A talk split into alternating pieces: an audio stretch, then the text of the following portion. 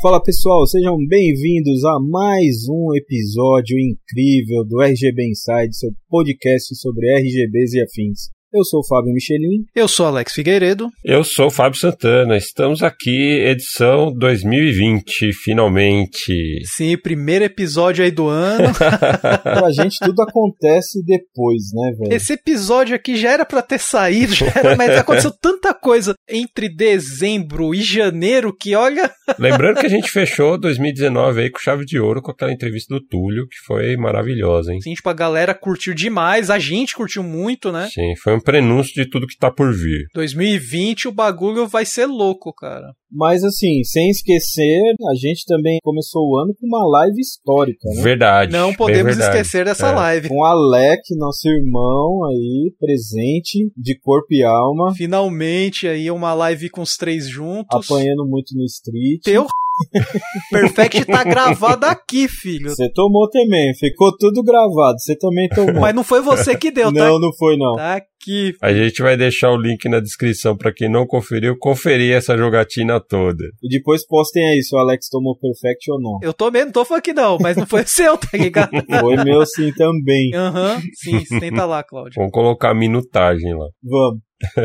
Mas foi uma live bem bacana, assim, deu pra gente jogar. Mas trocar ideia com a galera, né? Foi bem legal. Uma ocasião especial também, né? Sim, sim. Que o Alec estava aqui em São Paulo visitando os amigos para uma ocasião mais do que especial, na real. Sim, a ocasião foi um casamento do nosso irmão, a aí, Michelinha. Parabéns aí pra você e pra Jaque, mais uma vez. Valeu, Sensacional. valeu, obrigado. Aí a gente já tá com saudade do Alec e família aqui em São Paulo, né? Porque mais do que o Alec, o pequeno Edgar encantou por aqui, né? Fez sucesso O mesmo. moleque é um furacão, velho.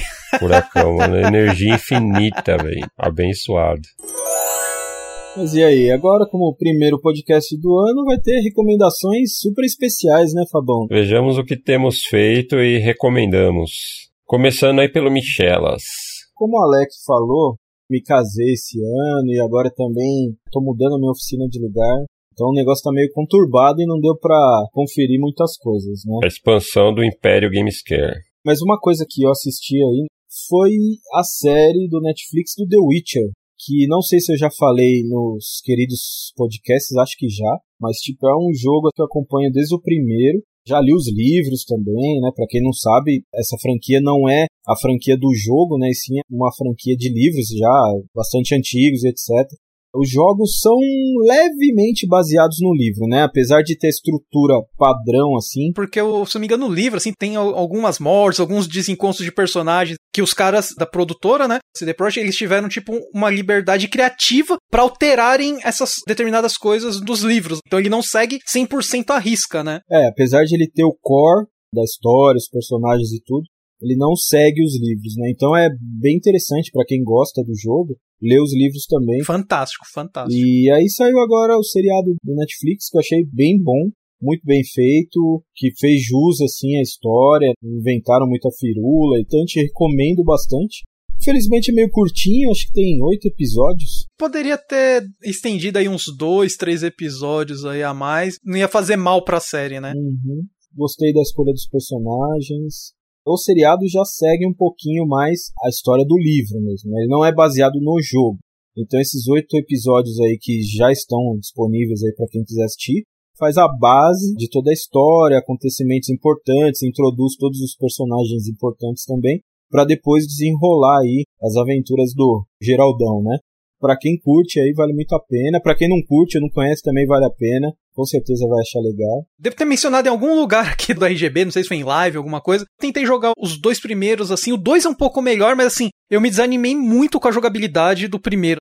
A história é tudo além do seu tempo, só que a jogabilidade os caras não tinham preparo pra fazer um jogo bacana. A série eu achei fantástica. Devorei, tipo, sei lá, uma sentada. Mas. E leiam os livros também. Tem em português, foram lançados oficialmente no Brasil. Sim, sim, sim. Aí você vê o poder da Netflix mesmo, né?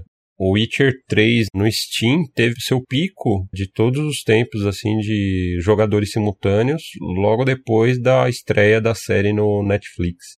O pessoal ficou muito curioso do que, que se tratava, o Witcher e tal, e foram atrás do jogo. The Witcher mesmo, se você quiser jogar 300 horas, 500 horas, você consegue jogar. Tem conteúdo para tudo isso, com certeza. Eu lembro que o Witcher 3, na época em que ele foi lançado também, foi um dos primeiros que trouxe uma carta dos desenvolvedores assinada, com uma dedicatória, agradecendo os fãs tal.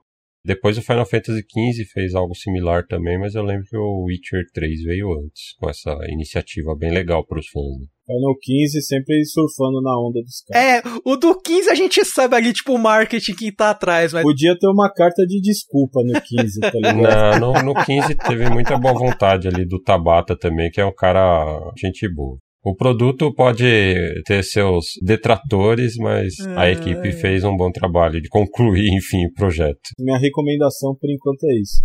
Sobre casamento, eu ainda não tenho uma recomendação definida, então não dá para falar nada. Por enquanto, não recomendo. não dá pra fazer um review? Vamos ver mais pra frente. Vou mostrar esse episódio pra Jaque aí. Vamos ver. Vai dormir na rua, mano. Vamos ver essas coleções aí, tudo na calçada. Vai ver coleção, caramba. Vou dormir dentro da Nel 29. e você, Alec, qual que é a sua recomendação? A minha recomendação, eu já, eu já passei dela, mas assim, eu não consegui fazer ela na época que eu tava realmente jogando, né? Que é um jogo indie que saiu para Play 4, né? Xbox, se não me engano tem para PC, pro Switch também, que é o Grease. Um jogo de plataforma, né? Mas só que voltado para uma narrativa visual.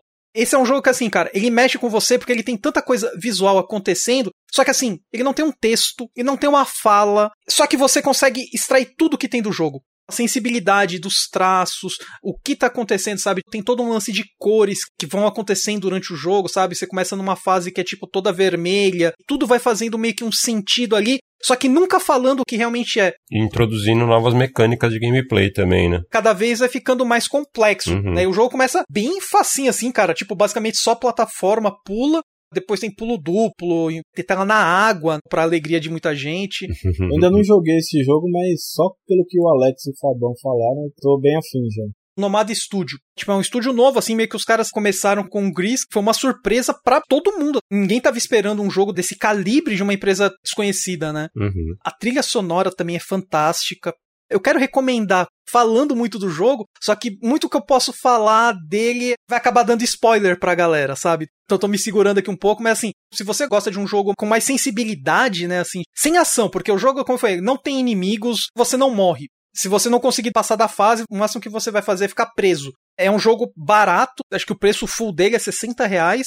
Na Steam é 30 mano. Baratíssimo. A arte dele é como se fosse meio que uma aquarela, com as cores bem suaves, né? Recomendo bastante, cara. Bom demais. Bela recomendação. E você, Fabão? Eu vou puxar aqui um, uma recomendação que foi previamente feita pelo próprio Alex e que eu finalmente consegui começar a jogar porque ele recentemente foi lançado para consoles, incluindo aí o Nintendo Switch, que é onde eu tô jogando. O Fabão vai recomendar uma recomendação. É, veio diretamente lá do episódio das Joias Escondidas, acabou sendo, no final das contas, o destaque do episódio todo.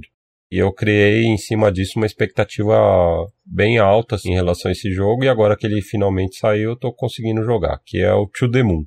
Tô gostando bastante da experiência. Ele é um, uma espécie de RPG sem muitos dos elementos que caracterizam o RPG, porque ele não tem combate, ganho de XP, habilidade, tudo isso. Ele é focado mesmo na narrativa. Quando eu tava falando da minha recomendação, é bem parecida com a do Fabão, que é que ele vai fazer, sabe? A galera que curte uma ação desenfreada, aquele bagulho que não para, geralmente vai ficar meio receoso de pegar, né? Não, é outra pegada, não é realmente para todo mundo. Mas quem curte uma experiência narrativa, com certeza vai gostar bastante. Eu não terminei ainda, acho que eu tô próximo. O jogo não é tão longo, mas eu acredito que eu já tenha, sei lá, umas 4 ou 5 horas de jogo. Ele é dividido em capítulos, se não me engano são seis ou sete, eu devo estar no quinto agora. É uma narrativa muito intrigante, porque o Alex até explicou por cima naquele episódio que a gente fez lá das recomendações de joias escondidas. É difícil fazer sem dar spoiler. É, então tem a ver com envelhecimento e exploração das memórias passadas. Tem um, um par de cientistas que vão explorando as memórias desse senhor que está lá no seu leito de morte. Acho que é bom não falar muito mais do que isso. E aí ao longo desses capítulos você vai se aprofundando cada vez mais nas memórias, atrás de um desejo final que esse senhor tem.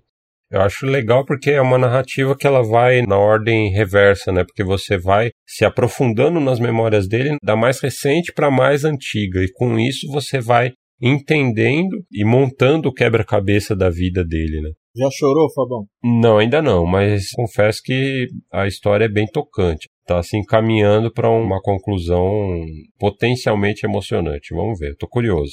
A música é muito boa, é um aspecto muito bem trabalhado do jogo, inclusive logo no, no boot, assim, vem o aviso, né, de que a experiência é melhor curtida com fone de ouvido. E realmente faz bastante diferença mesmo, assim, porque a trilha sonora do jogo é caprichadíssima.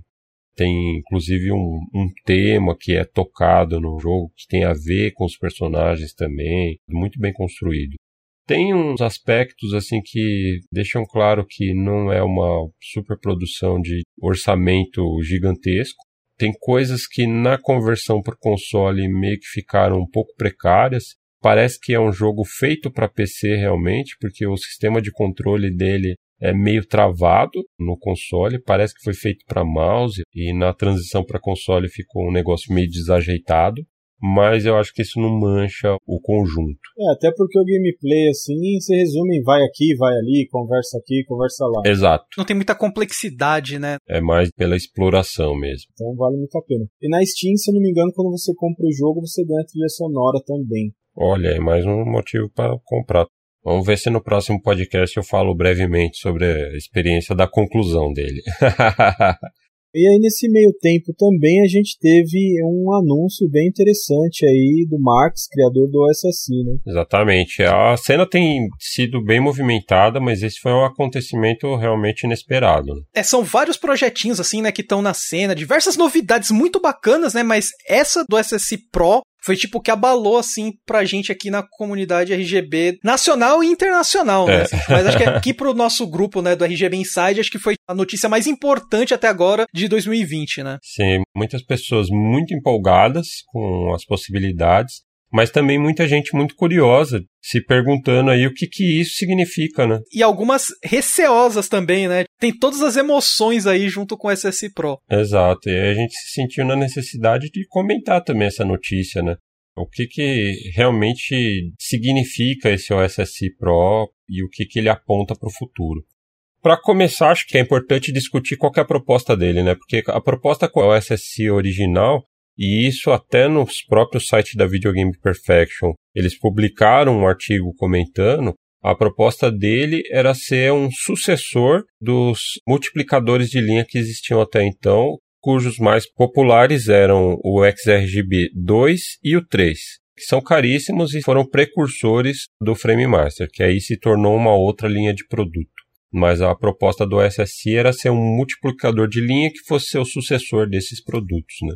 Só que, como a gente explicou lá no nosso episódio de Scaler e nos episódios dedicados ao SSI e o Frame Master, que são os episódios de número 19 e 20, o SSI tem alguns pontos negativos em relação ao Frame Master, né? Justamente pela sua natureza de ser um multiplicador de linha. E aí, com o SSI Pro, a ideia é oferecer um produto que seja, como no próprio artigo eles apontaram aqui, o Frame Master Killer na verdade, eles vão pegar, vão elevar, né, o SSI que a gente conhece, tipo, a um novo patamar, né? Porque uhum. eles vão basicamente pegar o frame e o SSI, colocar no liquidificador, bater, esse é o SSI Pro. Basicamente essa é a ideia. Vai ser um aparelho onde você vai ter o multiplicador de linha, que é o projeto original, só que, devido à FPGA bem mais poderosa, eles vão conseguir também colocar o frame buffer, né? Uhum. Que é o carro-chefe, né, do frame.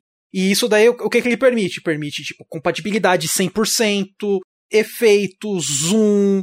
Mas só que isso vem ao custo do lag. Aí você fala, eu gosto do SSI porque eu não tenho lag. Então, tipo, você é obrigado a usar isso? Não. Se você não quiser utilizar o frame buffer, você vai poder utilizar multiplicador de linhas naturalmente, como você sempre utilizou no SSI. Só que agora com essa opção a mais, né? E principalmente a compatibilidade 100% devido ao buffer. É, ele promete ser um produto bem mais versátil, né? Era, o grande calcanhar de Aquiles era isso, né, no OSS antigo, né, incompatibilidade com muita televisão. E placa de captura também, né? Uhum. E agora o pessoal vai resolver essa parada aí, né, então realmente acho que vai se tornar um scaler padrão aí, né, para todo mundo. Não, não sei se para todo mundo, porque isso deve vir a um custo bem alto também, né? É, assim, como ele tá utilizando uma FPGA muito forte, né, que é a Cyclone 5, que basicamente é a mesma do Mister, não é? Se eu não me engano. Isso, exatamente. Então, assim, não é uma FPGA barata. Se for destrinchar o assunto de preço, tudo, a gente pode entrar, tipo, na parte da ajuda de custo que a Microsoft dá na família do Mister ali. A Intel, né? É, a Intel ali, tipo. Então, assim,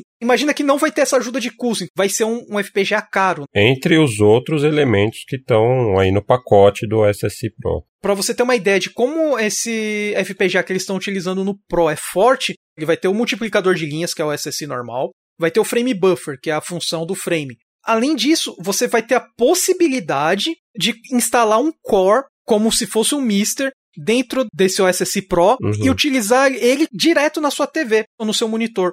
Ele meio que vai ser um terço ali de Mister, um terço de Scaler e um terço de duplicador de linhas, né? É, ele está sendo desenvolvido mesmo assim, com todas as limitações que a gente falou nos nossos podcasts aí para quem já escuta faz tempo. Então ele tá vindo para corrigir tudo da melhor maneira possível, né? Exato. E aí ele vai até rodar os cores que já existem do Mister, né? Que são os cores para FPGA que são ciclo perfeito, inclusive Mega Drive, Super Nintendo, PC Engine, arcades, né? Sega Uhum. CD. Então você vai poder rodar os cores nele. Aí você pergunta, pô, mas como que eu vou jogar no SSI? Ele vai ter uma entrada de controle, cara, através de uma plaquinha, né, de expansão, parecida com a que usa nos Raspberry, né, da vida. Você vai colocar e você vai ter acesso a uma entrada de controle ali. Só isso aí de ter possibilidade de expandir, né? Por exemplo, conectar uma porta para controle.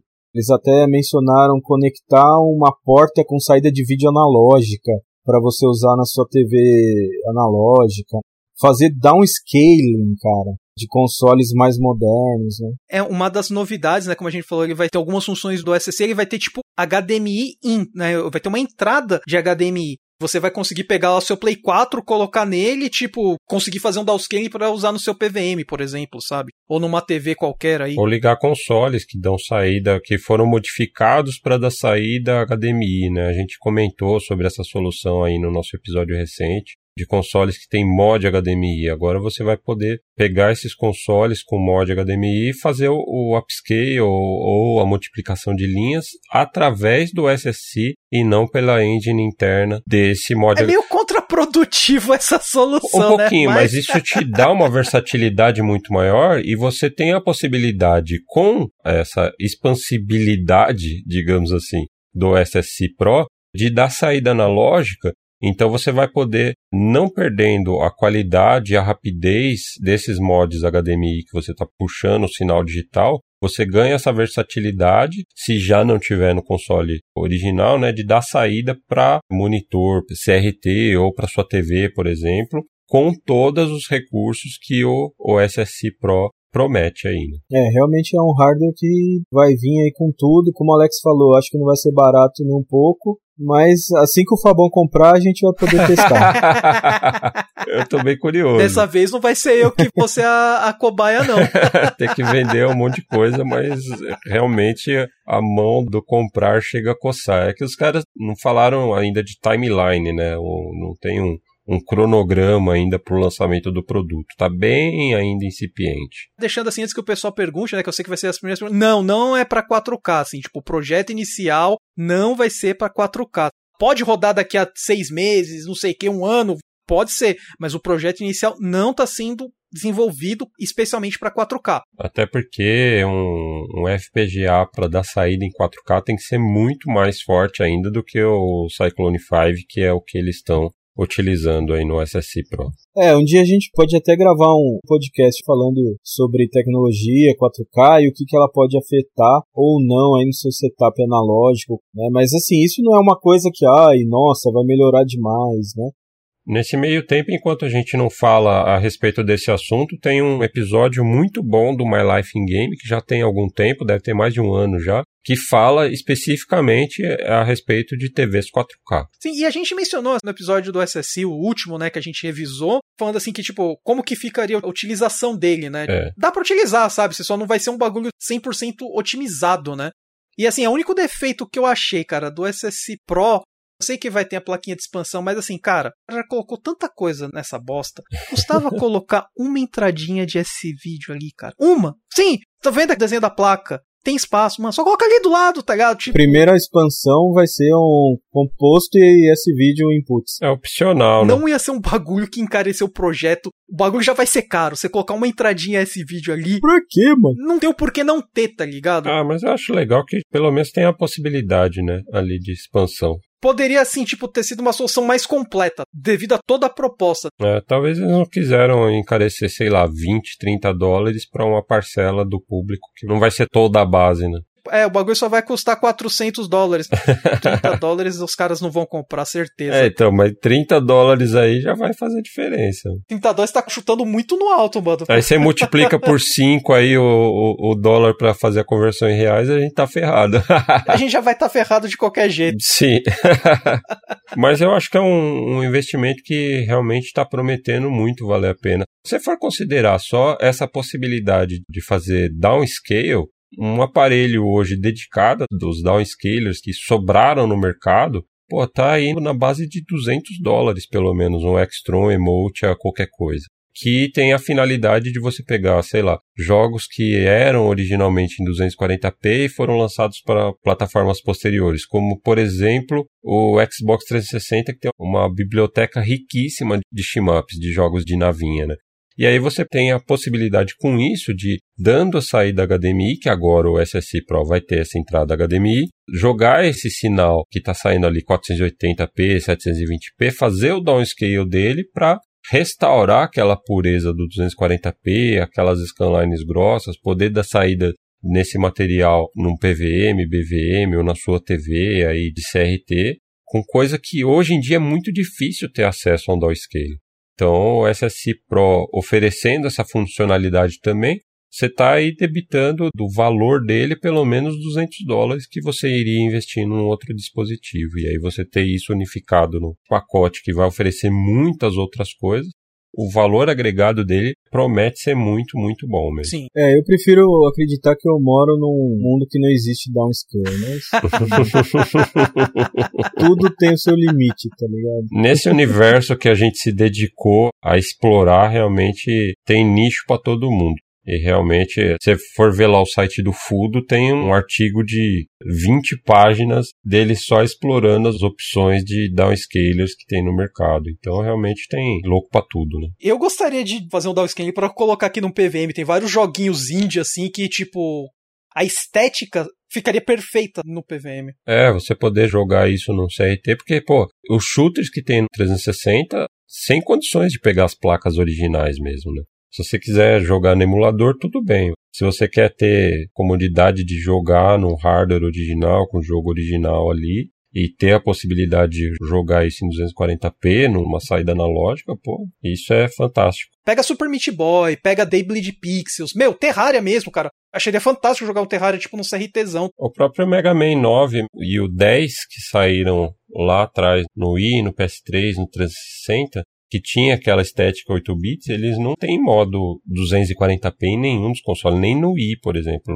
No Wii a resolução menor dele é 480i.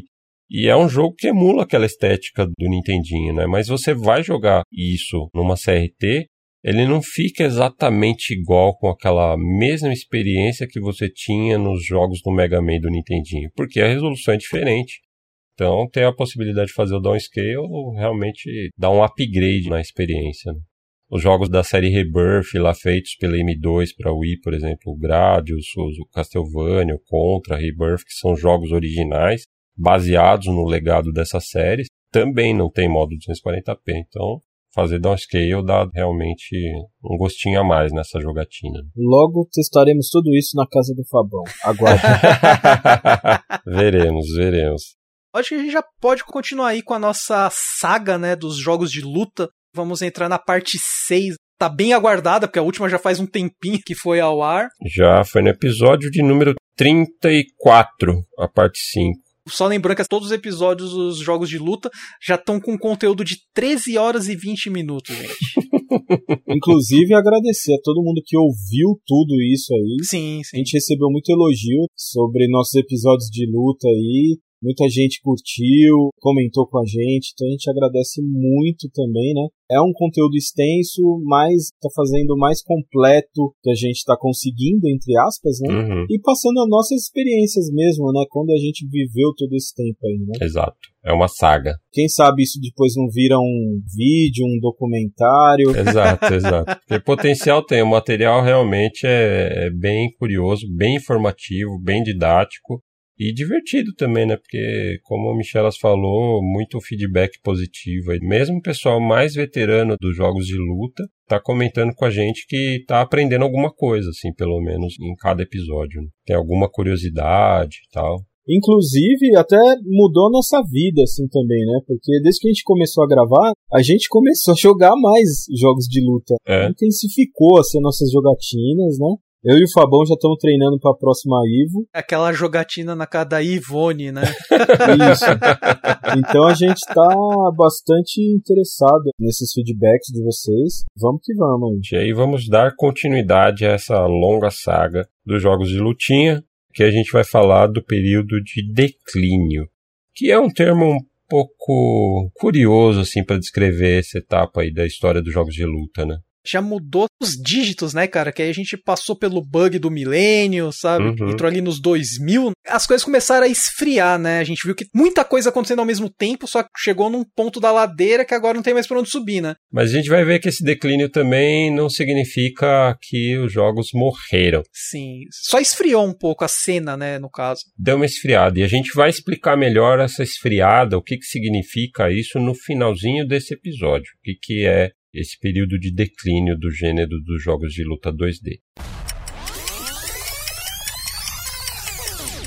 No último episódio, finalizamos o ano de 99 e entramos no ano 2000. E aí já começa com o jogo da empresa, né, Fabão? Saiu do dia 24 do 2.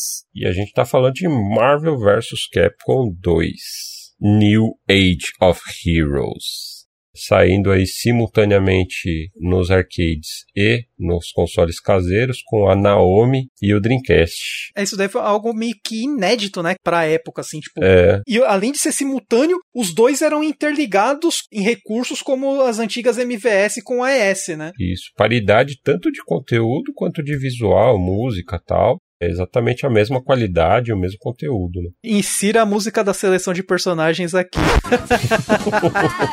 Amado, idolatrado e odiado também. Eu acho que ele foi o primeiro a, a ter essa compatibilidade de console e arcade para você ter a possibilidade de abrir coisas nos jogos, né? Jogando de um lado, jogando do outro. Uhum. Tinha o, o AES, né? O AES e o MVS já tinha, porque é a questão do memory card, né? Você também trocava. É, você- mas você não conseguia destravar conteúdo em um e outro, né? Como no Marvel, né? O Marvel você joga no fliperama, você ganhava os pontos de fliperama. É, lá era um pré-requisito até, né, pra liberar o personagem. E quando você jogava na sua casa, você abria pontos da versão console, né? Sim. E sim, aí, Sim, pra você ter tudo no jogo aberto, que inclusive tem coisa pra cá.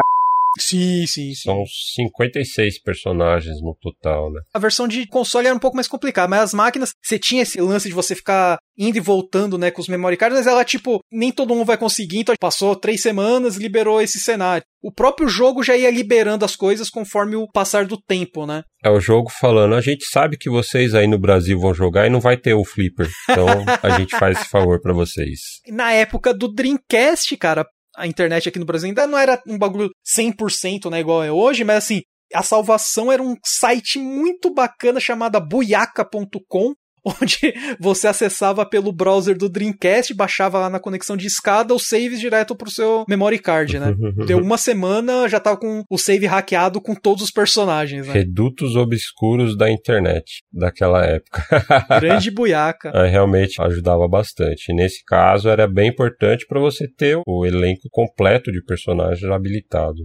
Que era um grande fator aí do Marvel vs Capcom 2. Né? Porque você pega o jogo mesmo sem personagens secretos, né, entre aspas, não oferece tanto, né? Até porque foi o primeiro da série Versus a ter 3 contra 3, né? É, exatamente. Ele era hiperbólico em todos os sentidos. Sim, eles mudaram a configuração de botão, né? Tipo... Mudaram, inclusive, para se encaixar melhor com o controle do Sega Dreamcast, né? Isso que eu achei é, bacana, né? Se encaixa na mecânica, se encaixa na proposta do jogo e se encaixa no próprio controle do Dreamcast. Uhum. Na prática, o jogo mantém o lance do fraco, médio, forte mas o fraco e o médio estão mapeados nos botões fracos, né? Se você aperta duas vezes, aí ele faz o combo fraco, médio, e aí você finaliza com forte, né? Aquela sequência dos botões fazendo um chain. Ele ainda tem seis botões, mas os outros botões são usados para troca de personagens, né? troca para um ou para outro personagem, como você tem três no seu time no total. Foi meio criticado na época pela galera, né? Mas depois que o povo se adaptou, a galera meio que definiu como padrão da série, né? Isso daí. O Glaucão adora o Trancas, tipo, é o jogo da vida dele também. Joguei bastante, gosto muito. Jubilas também, adora. Jogou muito na Sim. época também. é um jogo que, que eu joguei bastante também na época. Não é o meu predileto da série Versus, mas é um ótimo jogo e também muito conteúdo, então vale muito a pena jogar, né? Como o Alex falou, saiu pro Dreamcast e pra Naomi juntos, depois saiu pro PlayStation 2, pro Xbox clássico, né? Pro PlayStation 3 também, né, Fabão? É, acho que saiu a versão digital. Não está mais disponível para compra, eu acredito, mas chegou a sair sim. É um jogo que é fácil de se achar aí pelos caminhos da vida. Na época, inclusive, no Dreamcast ele tinha modo online, mas só no Japão. Acho que no Play 2 também o online dele acho que foi só no Japão. Pra variar. e no Xbox eu não tenho certeza. No Xbox, se não me engano, tinha pela live. Mas também meio que funcionava só lá. É um baita jogo. Inclusive a versão do PlayStation 2, a versão americana, é um jogo muito raro de se achar. É, o do Dreamcast também é carinho, o americano. A japonesa também não é tão barata. A japonesa do Play 2 e do Dreamcast são relativamente baratos, sim. Do Dream é bem barata. A do Play 2 você não encontra com facilidade. Eu consegui uma cópia quando eu tava lá, no sufoco, e a minha nem manual tem, tá ligado? Você sabe a versão americana que é cara, mas é super rara, assim, de se achar também. Eu nunca vi tenho só a versão japonesa. Para mim, pouco importa. O que eu quero é jogar o jogo. E é interessante que, voltando na parte do sistema de jogo, ele valorizou ainda mais o lance da composição que você faz do seu time. Quando você escolhe um personagem, você escolhe o tipo de assist que ele vai ter. Com isso, você pode fazer uma composição muito única e muito característica sua de cada jogador do seu time, né? Isso é muito flexível também em determinados setups, porque em determinados setups você vai necessitar um assist. Uhum. E só que isso aí você não vai utilizar para todos. Então, tipo, no outro você vai ter que mudar isso daí, sabe? Dá uma flexibilidade muito maior. É, o jogo fica muito mais dinâmico e com infinitas possibilidades. E com isso, criou-se também associações de times específicos, com cores específicas, com assists específicos para jogadores famosos na cena uhum. competitiva. Inclusive, o Marvel vs Capcom 2 também é considerado como um dos berços aí da FGC, né? Foi jogado no mundo inteiro, mas nos Estados Unidos ele fortaleceu demais, demais a cena. Sim, tanto que até nos jogos posteriores da série, né? A cena americana sempre foi a mais forte do mundo, muito mais forte, muito mais numerosa do que a cena no Japão. Né? Tem alguns jogadores japoneses fortes, mas não se compara realmente à cena nos Estados Unidos. Né? O Justin, cara, no Marvel 2, ele chegou a um ponto que ele era considerado vilão da cena. É. Porque não tinha como ganhar do cara. Ele entrava nos campeonatos, era vaiado, tá ligado? Porque assim, além dele jogava num jogo meio retranca, tá ligado? Tipo um jogo feio, ele não jogava fazendo combo, jogava um jogo para ganhar. E não tinha nego para ganhar dele. Ele meio que dominou a cena durante muitos, muitos anos. E foi também o surgimento do Yipes, né? Que tá aí na cena até hoje, sempre comentando. Quando tem Marvel's Capcom em algum torneio, ele com certeza tá no cast de comentaristas ali. Logo no dia 7 do 6 saiu um dos meus prediletos aí também, mais uma vez pro Dreamcast e para arcades, né? Que é o Guilty Gear X. É, o Guilty Gear aí, sequência esse foi um upgrade que, pelo amor de Deus, né? Foi onde que a, a Arxis pegou e falou assim, gente, a gente vai mostrar um bagulhinho aqui que a gente sabe fazer, mas não liga não. e é uma das sequências mais discrepantes, assim, né? Porque apesar da versão do Play 1 do Guilty Gear ser ótima, fez um puta sucesso, quando saiu isso aqui, O áudio já era top, mas Sim. melhorou ainda mais. Mas, tipo, gráfico e jogabilidade foi um salto, assim, tipo, meu, de um jogo meio que low budget, vamos dizer assim, pra um jogo AAA de luta top. É, exato. É um negócio impressionante. Como você falou, ele saiu também pra Dream, cara, e ele foi um dos jogos que começou a falar assim: o Dream é uma máquina de jogo de luta. Saiu o jogo pra arcade, o Dream vai ter perfeito também, vai estar tá igual. Saiu Marvel, saiu Guilty Gear, já meio que determinando essa tendência, né? É, realmente, o Guilty Gear é muito bom.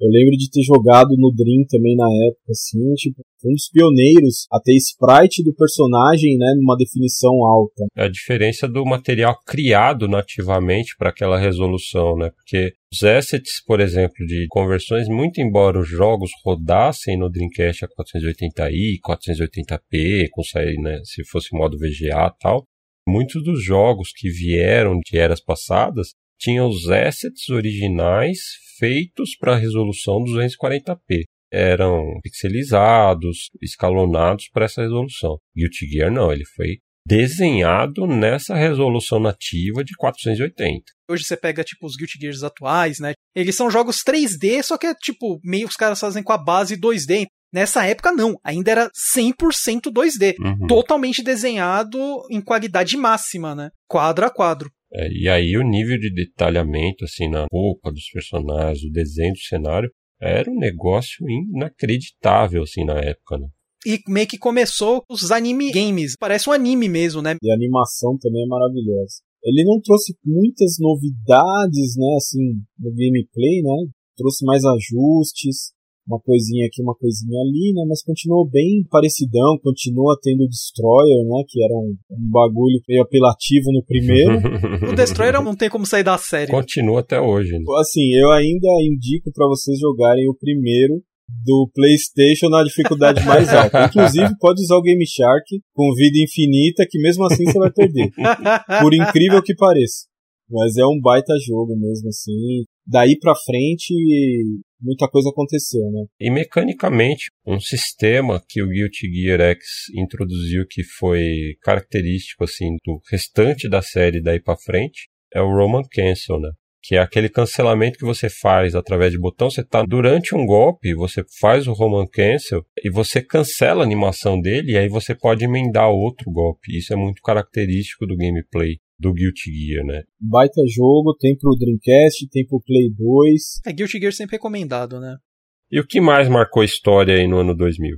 A gente continua aí na sequência Dreamcast, né? Esse jogo realmente marcou a história, né? Foi a realização do sonho. Em 13 de agosto de 2000, finalmente chega Capcom vs NK. Esse crossover impensado, né, na época. Quando apareceu Capcom vs SNK Millennium Fight 2000 no fliperama, cara, o bagulho foi f... o bagulho foi louco. E bem feito pra caralho. Você vê que os caras capricharam mesmo. A conversão, né, dos personagens da SNK pra Capcom, né, que é no caso o que aconteceu nesse jogo, foi fantástico, cara. Lembrando que o acordo previa uma versão de cada empresa, né? Exato. A gente vai ver que a versão da SNK veio mais lá pra frente, a gente ainda vai falar dela. E aí aqui é a versão desenvolvida pela Capcom mesmo.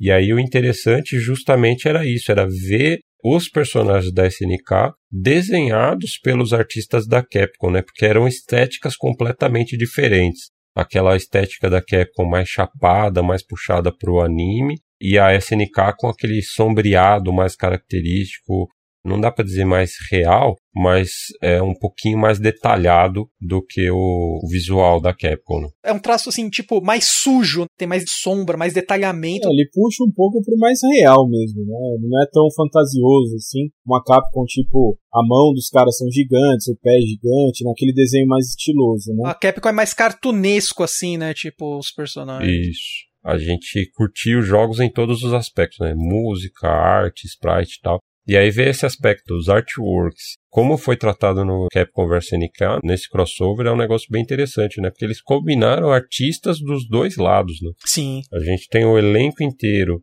ilustrado tanto pela Kinu Nishimura, do lado da Capcom, ilustradora tradicionalíssima, quanto do lado da SNK, ilustrados pelo Shinkiro, né? Inclusive é um dos últimos trabalhos dele como SNK, né? É. Porque depois que a SNK faliu, ele foi trabalhar para Capcom oficialmente, mas nessa época ainda ele representava a SNK. É, ele fazia praticamente tudo, né, cara? Sim. Uhum. A Nishimura, se eu não me engano, também fez a arte do Street 3, não é, Fabão? Do Street 3 é o Daigo Ikeno. Ah, tá. A Kino Nishimura é mais conhecida pelas artes do Street 2. Aqui no Nishimura, mano, a Yuri e a Vice desenhada por ela, maluco, cara. Que artwork é aquele, velho? É sensacional mesmo. O Guizão também, não vou nem O falar. Guizão, até eu desenhando, vai ficar louco, tá ligado? É interessante que a gente vê o cast inteiro, as duas versões de arte, assim, é um negócio inacreditável. O volume de material e o nível de dedicação colocado nesse crossover. Inclusive, nesse exato momento, eu tô baixando várias artes. Justo e moral. É interessante ver como o jogo representa as duas empresas em tudo, né? Tem nesse aspecto da arte, obviamente, o elenco de personagens, com personagens dos dois universos, e o próprio sistema de jogo também, né? Foi dividido entre Capcom e SNK, que você tinha lá a seleção de groove, aí você podia selecionar o groove da Capcom e o groove da SNK, que aí determinava qual sistema de jogo ia ditar o seu gameplay. né? Mais interessante, né, que esse lance do sistema dos grooves e tal, cara, acho que foi o, como eles colocaram o sistema de pontuação, né, cara, que tipo, cada personagem no jogo meio que vale um ponto, né? Uhum. Você pega personagens, vamos supor, a Yuri ela vale um ponto, o Ter vale dois, Gizzy e o Bison, tipo, vale três, tá ligado? Então assim, você tem quatro pontos pra montar seu time. Você pode pegar quatro personagens, Se você selecionar um chefe, inclusive você pode selecionar um personagem só de Rachel 4. é, então, tipo, com um personagem vezes quatro, sim, só que assim, o jogo é meio que equilibrado entre aspas, porque eu vou fazer uma ressalva. O cara que fez esse sistema no jogo, ele fez meio bêbado.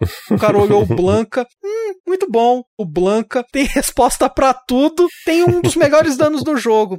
É, ele vai custar um ponto. Nem preciso falar nada do Blanca, né, Fabão? Não, o Blanca nesse jogo, ele é Deus. Quantas fichas ele não me garantiu? Ele era muito anti-King. Você pega os personagens SNK, cara, contra o Blanca, coitados. que jogo. O jogo é foda, muito bom. Mas o cara fez a divisão dos pontos aí meio bêbado, né? Inclusive, assim, um comentário meio que nada a ver, mas esse jogo é um dos mais difíceis de você conseguir jogar fora do Dreamcast hoje, né, nos consoles. Ele não teve muita conversão, né? É verdade. O primeiro é tipo, basicamente é só Dreamcast. É tipo Marvel vs Capcom 1, né? Que o Marvel 1 ainda recebeu uma versão de Play 3 e tal, mas que eu Uhum. acho que não, não está sendo mais vendida, né, infelizmente. No Play 1 ele teve uma versão, a versão Pro, né, que é o upgrade, que introduziu lá o Dan e o Joe também, né? Isso, é o downgrade feito pra ser enganado, né? pô. Colocou os personagens e tirou muita coisa do resto, tá ligado? É, a animação sofre bastante, mas é bem jogável no Play 1 também. Sim, nessa época a Capcom já sabia fazer port pro Play 1. Sim. Então ela espremia o suco dela ali e fazia um joguinho bacana, sabe? Sim, mas é, joguem no Dreamcast, por favor. É, no Dreamcast é a pureza lá do como ele foi feito para ser jogado, né? Inclusive no departamento visual, eles utilizaram muitos recursos assim das capacidades gráficas do Dreamcast, né? Tem um, um cenário que acontece um acidente na estrada e tem uns carros pegando fogo no fundo. Os personagens no plano frontal ali da ação tem um contorno luminoso que leva em consideração a origem da luz que está incidindo ali a partir do fundo, né? Isso é um efeito visual assim de um refinamento impressionante que não tem na versão do Play 1. Tem um outro cenário também que tem uma luz, aí a fonte de luz não está vindo do fundo, está vindo do plano frontal. Então, os personagens, a sombra deles incide numa parede que está no fundo. E todos os movimentos que você faz, a sombra repete ali em tempo real. É incrível esse efeito, porque não é só tipo um palette swap, não é como se os caras pegassem exatamente o mesmo sprite, coloca ali na parede e boa, só pinta ele todo de preto. Não, é tipo uma sombra realmente projetada na parede. Ela tem um tamanho e uma proporção diferente do sprite que está na frente. Entre outros efeitos, né? Transparência nas magias que a gente não estava acostumado a ver até então. Uhum. Isso foi bem produzido, isso foi bem pensado, né? Utilizou bem o hardware do Dreamcast. Sim. E muito embora os, os sprites não fossem desenhados na alta definição da época como os de Guilty Gear, dá pra ver que eles são pixelados, foi muito reaproveitado os assets de jogos anteriores e tal, mas os cenários foram todos feitos em alta definição. Então eles são muito mais detalhados assim do que os próprios sprites dos personagens também. Inclusive são sprites novos, né?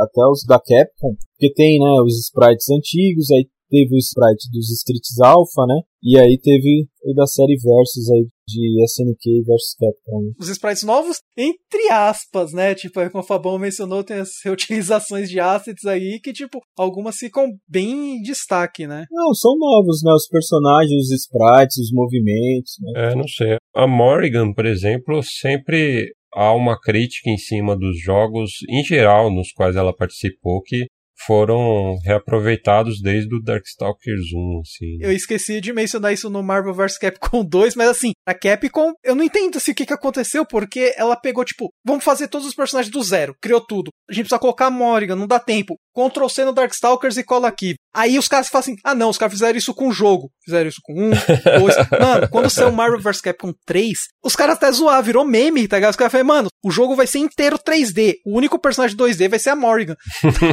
acho que, na verdade, nenhum personagem do Darkstalkers acho que foi recriado em sprites, né? Depois. Não, acredito eu que não, acredito É, eu que acho não. que não. Tem o Dimitri também no Fighting Jam, que também é igual. O Anakari está lá também. Aí a Morrigan virou meme. Sempre Ctrl C, Ctrl V na Morrigan, tá ligado? Então, assim, 98% é novo.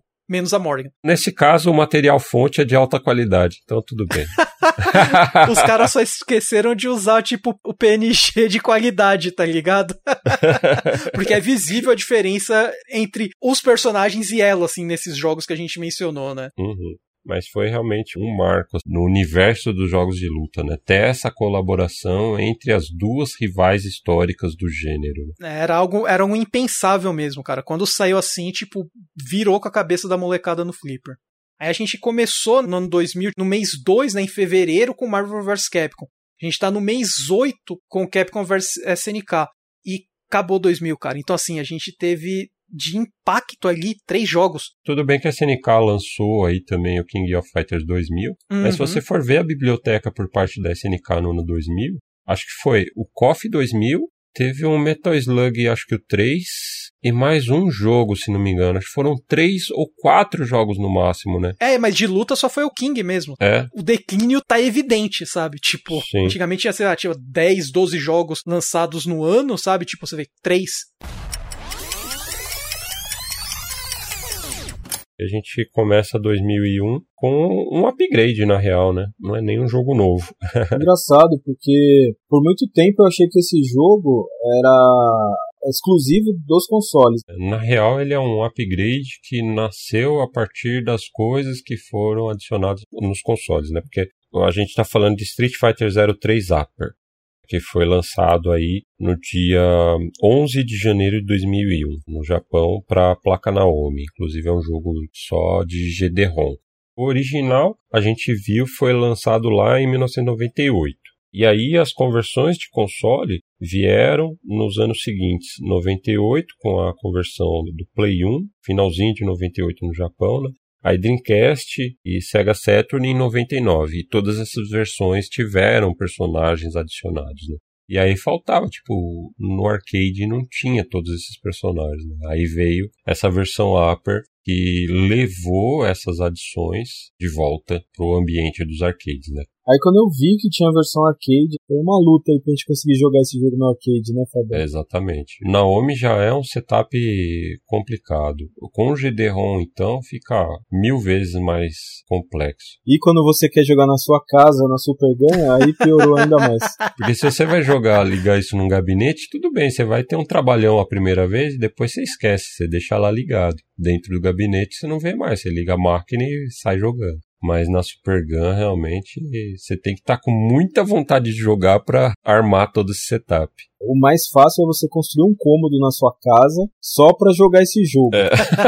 Assim você não precisa desmontar ele nunca mais. E o bacana, né, cara? A gente viu que é isso daí os caras trouxeram os upgrades das versões consoles pra versão arcade. E os caras depois colocaram Uhum. pra console de novo na versão PSP, que é o Double Upper, né? Que tem mais coisas ainda e assim, eu considero a versão definitiva do jogo, né? No ocidente é a Alpha 3 Max. E realmente é a versão mais completa, né? Porque aí, essa versão Upper, ela adicionou os personagens que tinham nas conversões anteriores de console, né? Que são Fei Long, o Gaio, o T-Hawk não tava lá também. Eles foram adicionados nessa versão Upper, né?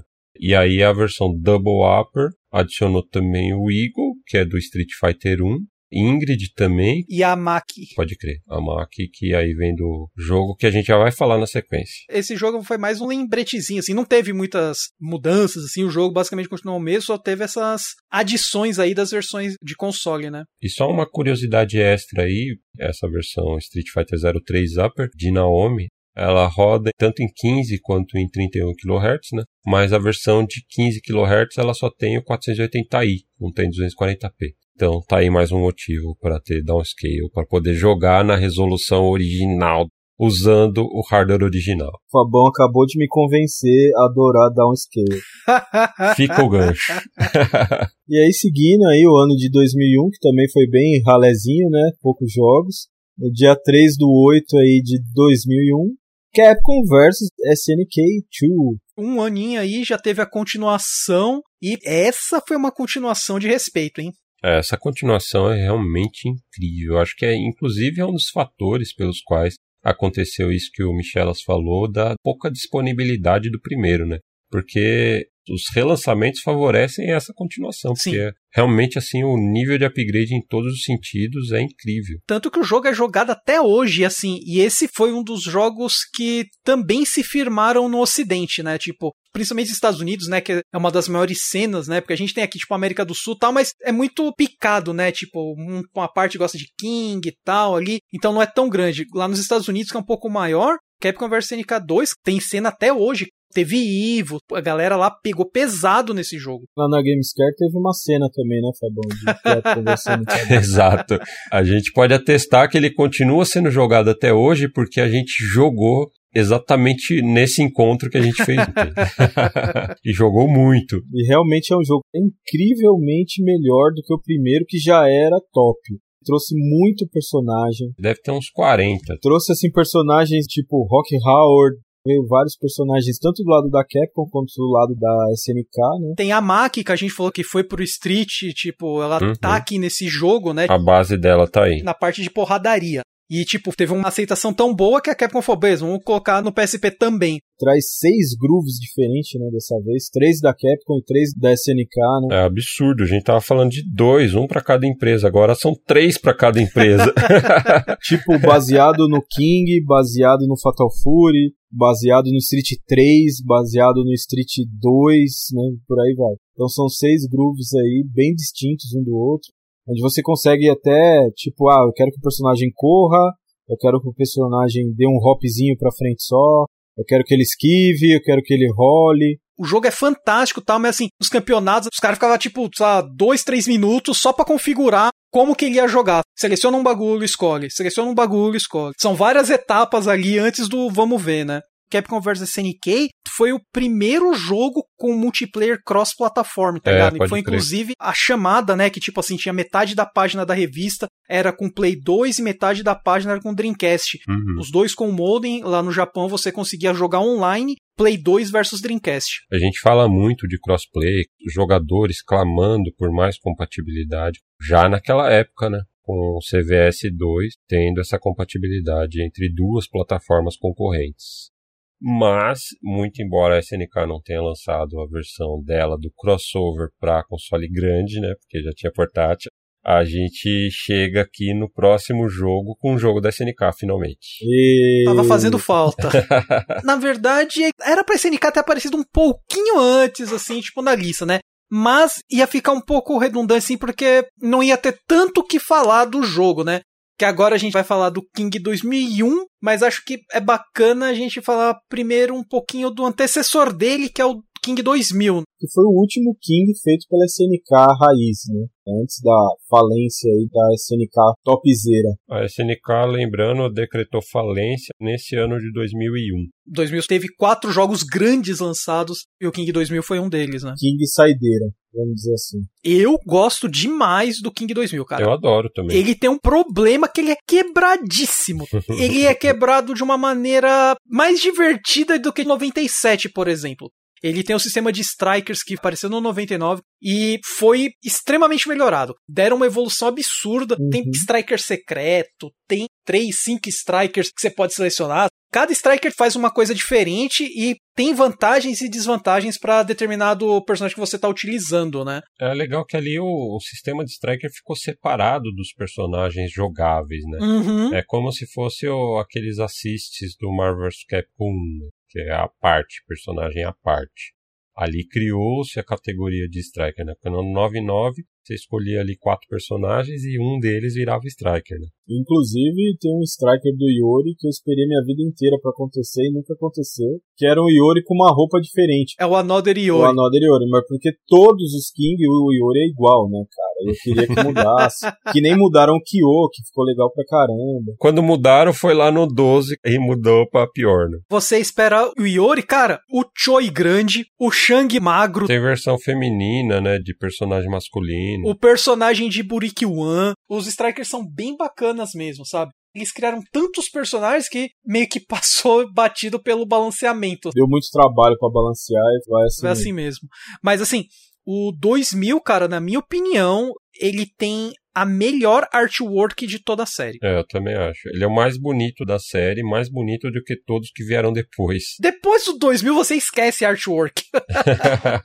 eu acho assim, tipo, os portraits do 2000, cara, são fantásticos. Lindos, lindos, lindos. Eu adoro também. Mas voltando aí ao Kingão 2001, que é o King da Depressão. 15 de novembro de 2001. Na verdade, olha, eu vou ser honesto. Eu acho ele até divertido. Ele é mais quebrado ainda do que o 2000. É um jogo que não trouxe muita novidade, mas também, né, como a gente está falando, foi o primeiro pós-falência aí da SNK. É o primeiro King coreano aí, a né? empresa coreana Eolix. O Brisa Soft, tem um rolo aí de empresas nesse pós-SNK que é uma bagunça, é uma salada. É meio complicado conseguir achar uma informação precisa. Teve um enrosco muito grande aí nessa venda. Eu acho que a Eolif é o estúdio coreano, a Breza Soft, se não me engano, é uma parte de um estúdio que é do Japão, que eu acho que participou do desenvolvimento também, e a publicação acho que é Playmore, um negócio assim. O que importa é que não foi feito pela SNK, infelizmente. E você já começa a ver um declínio em qualidade. Não que os jogos sejam ruins, né? Mas assim, já não tem mais aquele peso. O mercado já estava meio saturado, né? Acho que a gente também já estava meio saturado. Não sei se isso colaborou, mas você vê que eu mesmo percebi falta de qualidade nos jogos da SNK nessa época. É, realmente piorou bastante. Se você olhar a trilha sonora desse jogo aí, cara. É horrendo mesmo. Até porque, se você for ver, eles tentaram manter a cadência anual, até para justificar o nome do jogo, no meio dessa bagunça toda da falência da SNK. Então imagina o desafio para se criar um jogo, terminar e lançar no meio de uma empresa que está falindo. É, a história é triste, mas o jogo não é de todo mal, não. Algumas coisas são divertidas. Começou na ladeira abaixo, mas não é de todo mal, né? Falando de enredo, ele é o final da saga Nestes, né?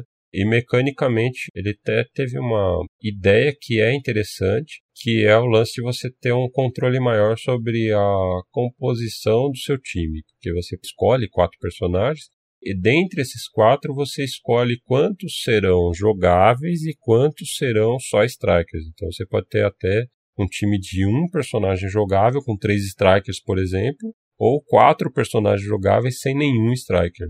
É mais ou menos um esquema de Rachel também, tipo do Capcom vs SNK, né? Ou seja, é a receita para um jogo quebrado.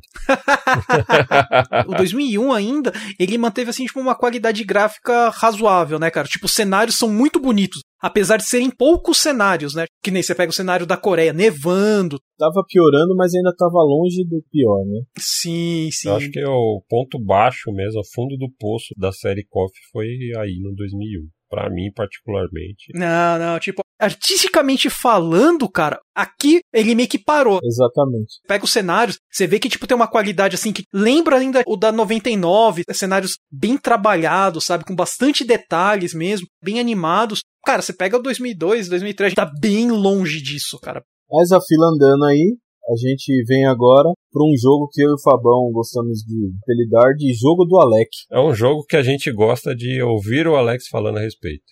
É a própria classificação. Se você entrar lá na internet, você vai ver assim, estilo de jogo, jogo do Alex. Na verdade, a segunda interação dele aqui, né, a gente falou do Fighter Maker, né, cara, que agora em 5 de dezembro de 2001, a Interbrain, né, que é agora como é, Outback também, lançando a versão atualizada, que é o 2D Fighter Maker Second. Tem todo um pacote para o cara conseguir lançar um jogo, vender inclusive. E esse segundo veio muito profissional. Com assets, é, efeitos, possibilitando fazer jogos qualidade SNK, Capcom pra cima, assim, sabe? Guilty Gear, Muitos jogos doujin, né, jogos indies que saíram lá no Japão, cara, são absurdos de qualidade. Uhum. É muito importante você frisar porque muitos jogos, inclusive que a gente vai seguir aqui na linha, né, e que já começaram nessa época a sair lá no Japão, firmaram com essa segunda versão do Fighter Maker. Então foi muito importante, principalmente para os jogos de luta lá no mercado japonês, teve uma importância muito grande na indústria indie, né? É, inclusive você mencionou o Mugen, a gente falou dele lá em 99. Você acha que teve influência do Mugen em cima do Fighter Maker? Não, porque assim, o Mugen nunca foi feito como uma ferramenta de jogo profissional, né? A Elec Byte ela até falar assim, ah não, a gente pode pensar em mais pra frente lançar, mas o jogo ele, ele, dava muito mais liberdade, só que ele não tinha tanto polimento, né? Variava muito do criador. Então, assim, tipo, o cara, se ele esmiuçasse o código, criasse as artes, tudo certinho, conseguia fazer um trabalho muito bom. No Fighter Maker era muito mais fácil você chegar num polimento, porque ele dava as ferramentas, mas não te dava tanta liberdade de criação como o Mugen. Mugen é como se fosse uma programação mesmo aberta. Ele tem, tipo, variável, tem string. Fora o potencial de quebra de copyright. Você pode fazer, sei lá, Dragon Ball vs Street Fighter lá de boa. Com certeza tem. Tem muitos. e o Fighter Maker não, ele é uma ferramenta visual. Tem umas partes ali que meio que você programa, mas assim, é uma coisa definida, né? É feito para aquilo só que assim, é uma ferramenta tão completa, ela não sente falta dessa liberdade que existe no Mugen. Uhum. Eu não sei se eles pegaram, porque japonês é meio cabeça dura nessa parte de puxar coisas de outros mercados para os seus produtos. É. No mercado japonês estava precisando, porque o Fighter Maker 95 apesar de bom, mas já estava tendo uma transição aí de Windows, né? Uhum. Já estavam melhores do que o 98, então a ferramenta já estava ficando defasada e não funcionando muito legal em máquinas mais novas. Uhum. Aí com o lançamento do Second, isso melhorou e abriu as portas assim para os criadores indies lá do Japão. Bom, e aí encerramos 2001. Mais um ano fraco aí, quatro jogos de peso. Lembrando sempre que a nossa seleção aqui no podcast não é completa, né? Não fala tudo o que lançou de jogo 2D. Teve muito mais que isso. Até porque se você falar de tudo, que nem a gente até agora falou, tem 13 horas. Cara, ia estar tá, tipo com 72 horas de podcast aí tranquilo. A gente seleciona os mais representativos, o que não significa que é qualidade está falando daqueles que foram de certa forma influentes ou tiveram alguma importância ou vale destacar algum aspecto dele, seja positivo, seja negativo também. O exemplo de como não se fazer.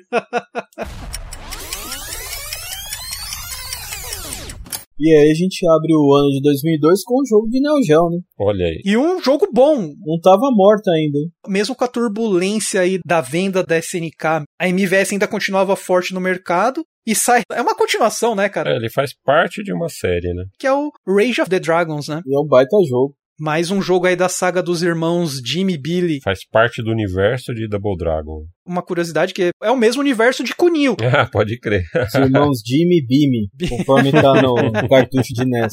pode crer. Como o Alex falou, é um baita jogo. Eu gosto bastante desse jogo aí. Acho a arte dele, assim, sensacional sprites lindos. A animação do jogo é muito bem feita, né, cara? Sistema de combo legal pra caramba, divertido. Ele não tem tanta inovação de jogo, assim, algo que se fala, nossa, isso daqui influenciou, mas assim, é um jogo legal para você ver que a SNK ainda tá viva a água tá batendo na boca já, quase chegando no nariz, mas ela tá ali. O legado, né, continuou. Nessa altura não tinha uma entidade SNK mais, né? O legado estava distribuído. Tanto que esse jogo, curiosamente, foi desenvolvido por três estúdios diferentes, né? Tem a Noise Factory, que é do Japão, a tal da Breza Soft lá também, que é japonesa, e um time mexicano, que é o estúdio Evoga. Então é uma salada também de desenvolvedores ao redor do mundo inteiro. Agora fica imaginando como que foi o desenvolvimento e a comunicação desses caras todo para fazer um jogo só. Arriba wakaranai. What? Honchara. tipo, ninguém se entendia no bagulho, tá ligado?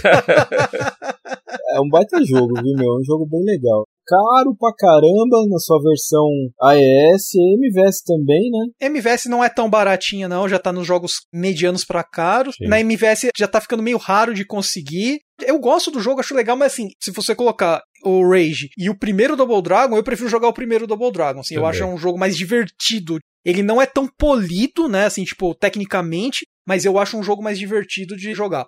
E também é outro daqueles exemplos, né, que infelizmente ou você tem o Neo Geo ou o MVS ou não joga esse jogo aí, né? Sim. Esse jogo não foi convertido para nada. Esse ficou realmente perdido. Até porque já era um milagre na época ter continuado sendo lançados jogos novos, cartuchos novos para MVS e Neo Geo após a falência da SNK. Né? É, e lembrando que a MVS na época já era um hardware extremamente defasado. A gente viu lá atrás que o Neo Geo foi lançado em 1990, né? A essa altura ele já tinha 12 anos já. Batendo forte nos nossos corações. Com outras coisas que a gente ainda vai ver. Acho que a, Hyper Neo Geo já tinha até falido já nessa Já tinha ido pro buraco já. A Hyper nasceu falida, né, cara?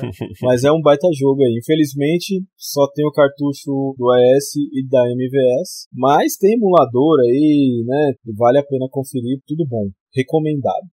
E aí a gente segue aí pro dia 10 do 10 de 2002, que mais um ano aí com o Kingão fazendo bonito até, né, Alex? Quê? Pelo menos é um dos Kings mais jogados. Com certeza isso é. Aqui no Brasil e China e no México ele é bem jogado. Eu acho que o 98 ainda é mais jogado, né, lá fora e ah, mesmo aqui, mas ele tá pau a pau chegando. O primeiro é o segundo. Então, aqui no Brasil, como o, o 98 ele foi muito jogado, né, tinham vários flippers, só que assim, tava falando. Então, os poucos que tinham shopping, essas coisas, locais assim onde que a galera conseguia ter acesso, só tinha 2002, cara. Aí você fala, isso foi na época, beleza, passou um tempinho tal, aí você pega tipo, sei lá, 2009, onde que já não tem mais jogos sendo produzidos. Que jogo que tá lá rodando? 2002. E assim, geralmente é a versão pirata.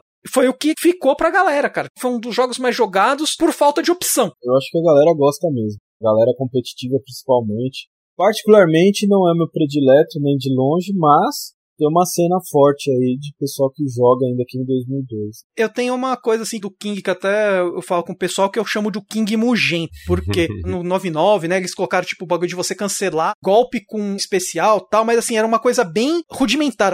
Em 2002, cara, tipo, você cancela no cancelamento e vai cancelando, o bagulho não para. Virou personagem de Mugen. Mugen que fazia muitas essas coisas com os personagens de King na época, né? Você ter esses cancelamentos absurdos. E o King, ele é muito focado nisso. E eu já gosto de um King mais pé no chão, assim, com combos, beleza. Só que assim, sem tanta firula. Que é tipo até o King 98, tal, 99. 2000 tem os Strikers, mas assim, o 2002, cara, sei lá, é o estilo de jogo de King que mantém até hoje, né? Uhum. Basicamente, o, o, jogo não voltou pro 98, só continuou meio nessa escola do King 2000, né? O jogo também não é ruim, né? É mais ou menos o mesmo caso do King 2001.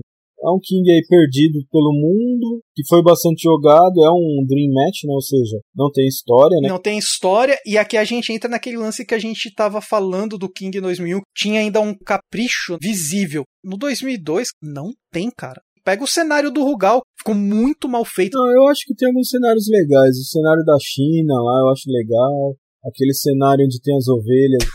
Mas é, é um jogo bacana, um jogo bastante jogado, principalmente na cena competitiva aí. Eu, particularmente, acho ele melhor do que o 2001. Acho que algum mérito ele tem também, porque depois ele ganhou aquele remake que é o Unlimited Match também, né? Mais, anos mais tarde. Melhoraram bastante coisa, assim, mas o estilo de jogo ainda não é para mim. Não gosto desse King cancelamento. Mas acho que é um termômetro do reconhecimento que já na época de SNK Playmore né, teve de analisar qual era o King que era um dos mais populares assim para escolher esse jogo especificamente para fazer uma versão nova dele, né? Porque veio depois daquele 98 Ultimate Match uhum. e aí lançaram 2002 como Unlimited Match. Acho que reconhecendo esse fator popularidade do jogo. E os dois sendo Dream Matches também.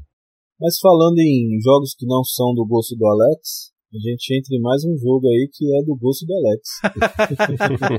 mais um jogo, Alex, Fabão? Mais um. Esse daí foi um jogo que definiu, assim, um mercado tá aí até hoje, né? Que é o Melt Blood, que é um jogo de luta, visual novel e tal. Criaram primeiramente para PC, fez tanto sucesso. O jogo é tão bem feito. É difícil de acreditar que o bagulho foi feito por uma empresa pequena, né? Ou por poucas pessoas. Com tamanha profundidade, questão de animação, música, sistema de jogo, sabe? O jogo ele foi lançado em 2002, fez um sucesso absurdo lá no Japão. Eu tava nessa época lá. Em 2005, o jogo saiu para arcade, cara. Então, assim, tipo, é o primeiro jogo de fã que foi lançado para arcades. Depois que saiu para Play 2, ganhou conhecimento no Ocidente também. Tem campeonatos de Melt Blood até hoje. Teve no Evo Japan, se não me engano, da continuação dele, que é o Act Cadenza. Tá falando de jogo japonês aí que ninguém conhece e tal. Só que, assim como o Fighter Maker, ele gerou um impacto muito grande na comunidade. Saiu o Melt Blood, a gente teve na Evo do ano passado, o Under Night, Night in Birth. Do nada entrou no line-up da Evo. O line-up principal, não é side tournament, não. Exatamente. O Under Knife, inclusive, tem um personagem ou dois de Melt Blood. Um jogo em 2002 foi criando toda uma comunidade que leva até hoje. O Michelinha tem esse jogo para Play 2, ele já jogou e sabe como que o jogo é foda. O jogo é bem bom mesmo. Eu gosto muito do sistema de combo dele. No Japão manteve essa cultura de jogos de luta, né? Para PC, os arcades sempre existiram lá, mas estavam já mais fracos, mas assim, devido ao sucesso do Fighter Maker e a facilidade, eles acharam esse nicho e começaram a, fazer essa cena nos jogos de computador. Por isso que é importantíssimo, né, falar do Melt Blood e da sua continuação, que é o Melt Blood Act Cadenza. E aí a gente fecha o ano de 2002, né? Com três jogos. Ou dois jogos, se você for ver. Mas a gente entra em 2003 aí de maneira forte, né? Porque no dia 29 de 5 de 2003 veio um jogo aí que eu gosto bastante, que é o Matrimili, de Neo Geo também, saiu pra ES e pra MVS. Ele teve um upgradezinho dele pro Play 2, né? Mas também a versão original zona do Neo Geo mesmo só tem no Neo Geo. Sim. E foi feito pelos mesmos caras aí que fizeram o Rage of the Dragons, né? A Noise Factory. É o famoso Exquisite Fighter. Inclusive tem uns caras aí do Rage of the Dragons no Matrimili também, que nem é tão secreto assim, né? O Matrimili faz parte da série Power Instinct, Uhum. mas tem esse crossover por conta de ter sido feito pela Noise Factory, que é a mesma do Rage of the Dragons. Matrimili V é um jogo bem legal também, né? E traz praticamente todos os personagens, né? E alguns personagens novos.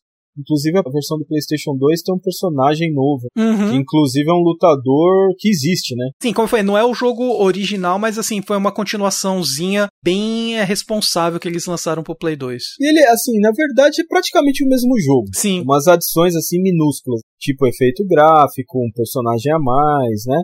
Uma coisinha aqui, uma coisinha lá, mas música, né? inclusive o Neo Geo tem todas as músicas cantadas nesse jogo. Quando você tá jogando a versão japonesa, você joga com a build setada para americano, não tá. Uma curiosidade é que as músicas do Neo Geo são mono, porque o Neo Geo não tinha capacidade de tocar samples em estéreo, né?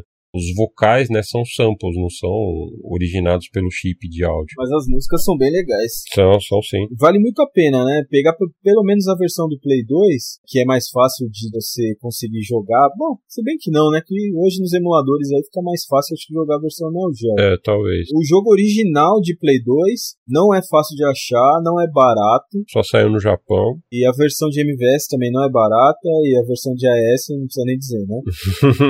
Cara, se bobear hoje em dia a versão de AES, apesar de ser mais cara, mas ela é mais fácil de você achar do que a de MVS. Aquele cobiçado cartucho verde de MVS. O cobiçado é o amarelo, que é o americano, o verde é o japonês, Uhum. e o americano que só existe aquele cartucho original, né? Porque tem os King Spiratões, tá? Os multijogos que são amarelos, mas aquele amarelo brilhante é só do Matrimili. Eu adoro essa série. Queria ter todos os jogos. Infelizmente não tenho, mas quem sabe um dia. Eu também curto bastante, também gosto bastante.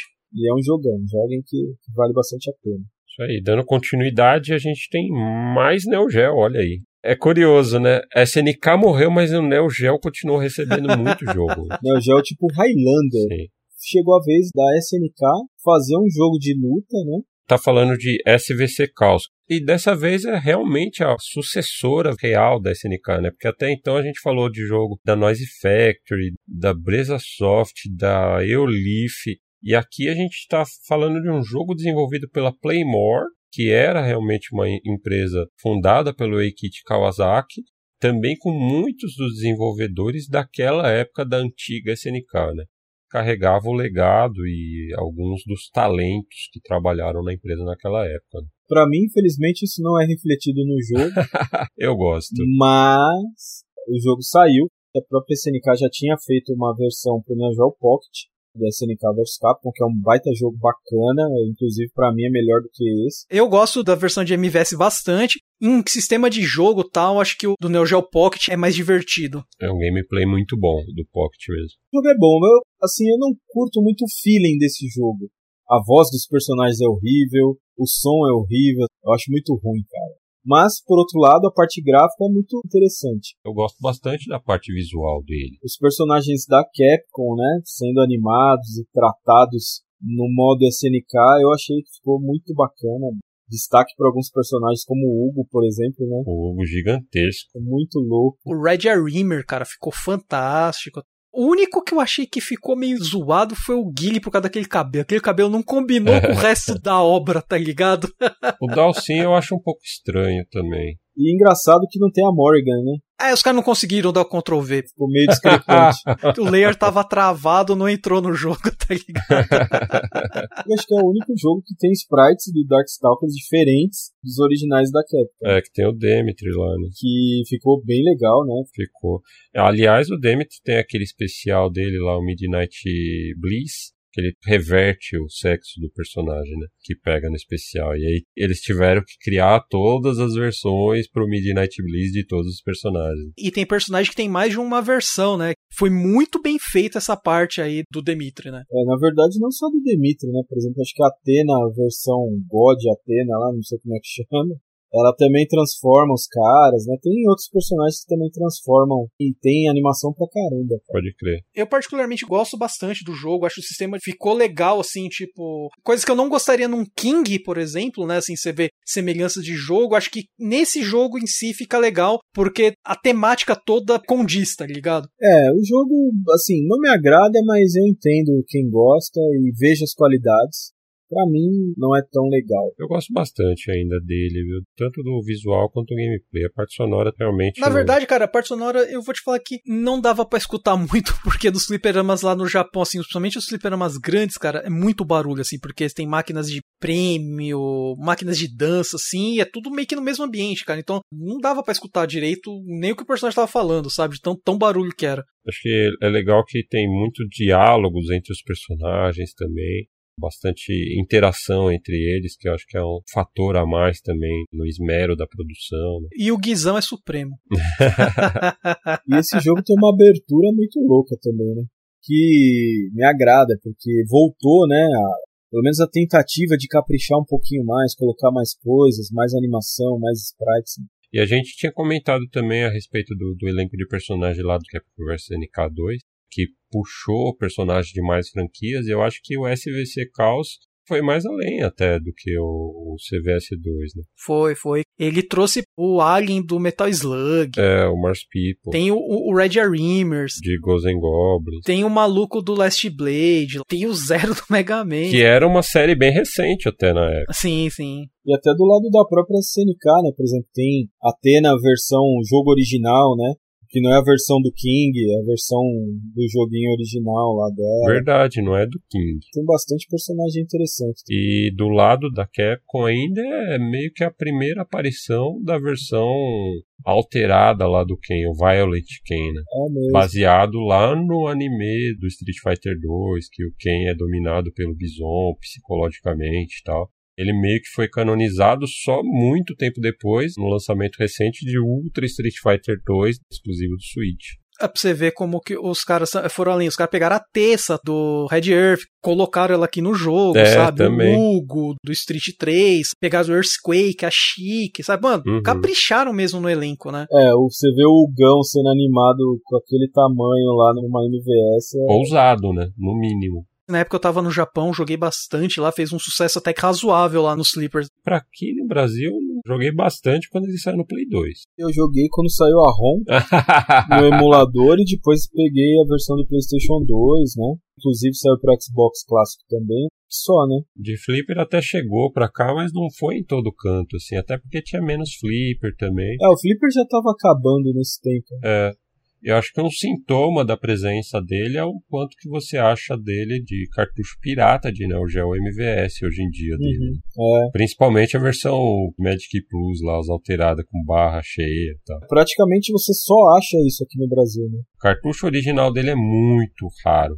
E aí a gente vai para mais um, né, o Gel, o Samurai Showdown 5, que para mim é um jogo é, bom, tá longe de ser o melhor, tá bem abaixo do 4. E o 5, tipo, tentaram voltar um pouco a mais aquele gameplay mais lento que tinha no 2, assim, né? Que é um, mais de briga de espada mesmo, só que não teve o mesmo resultado, né? Você tinha que apertar os dois botões para fazer golpe forte de novo, né? É, então, mas assim, o 4 colocou um pouco mais de magia, deixou um jogo mais comum, só que com espada. Só que quando eles tentaram voltar pro 2, não fizeram com a mesma qualidade, ficou faltando alguma coisa. Apesar de ter poucos personagens, né, pra escolher e tal tá na média aí dos jogos que estavam saindo aí pra MVS nessa época, né? E no cast são personagens novos na série também, né? Aquele monstrão lá, o Sareguedo lá, acho um personagem interessante, embora ele seja bem distoante, né? Ele puxou mais pro lado místico, yokai. Entrou aí uma das. ficou como uma das favoritas, inclusive vai fazer seu retorno agora, próxima season do Samurai, que é a Mina, né? Que é a arqueira. O Stora também, né? Que é o personagem principal desse jogo. A Iroha também é desse? A Maid? Aquela que parece uma empregada doméstica. Isso, isso. Acho que ela é do 6, cara. Que foi a nova confirmada agora da próxima season do Samurai. Que é o pior de A gente vai falar dele.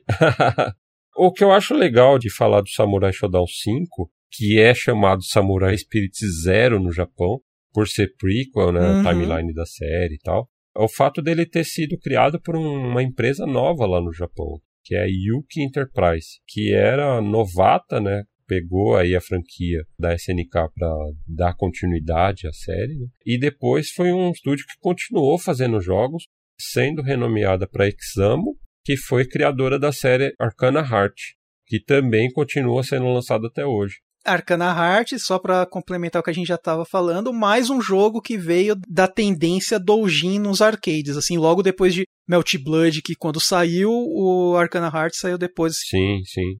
Sete dias aí depois, 17 do 10 de 2003, a gente sai da SNK e volta a Arxis, né? E, e, dessa vez é o Guilty Gears Isuka. Diferentão, né? Cara, é diferente pra caralho.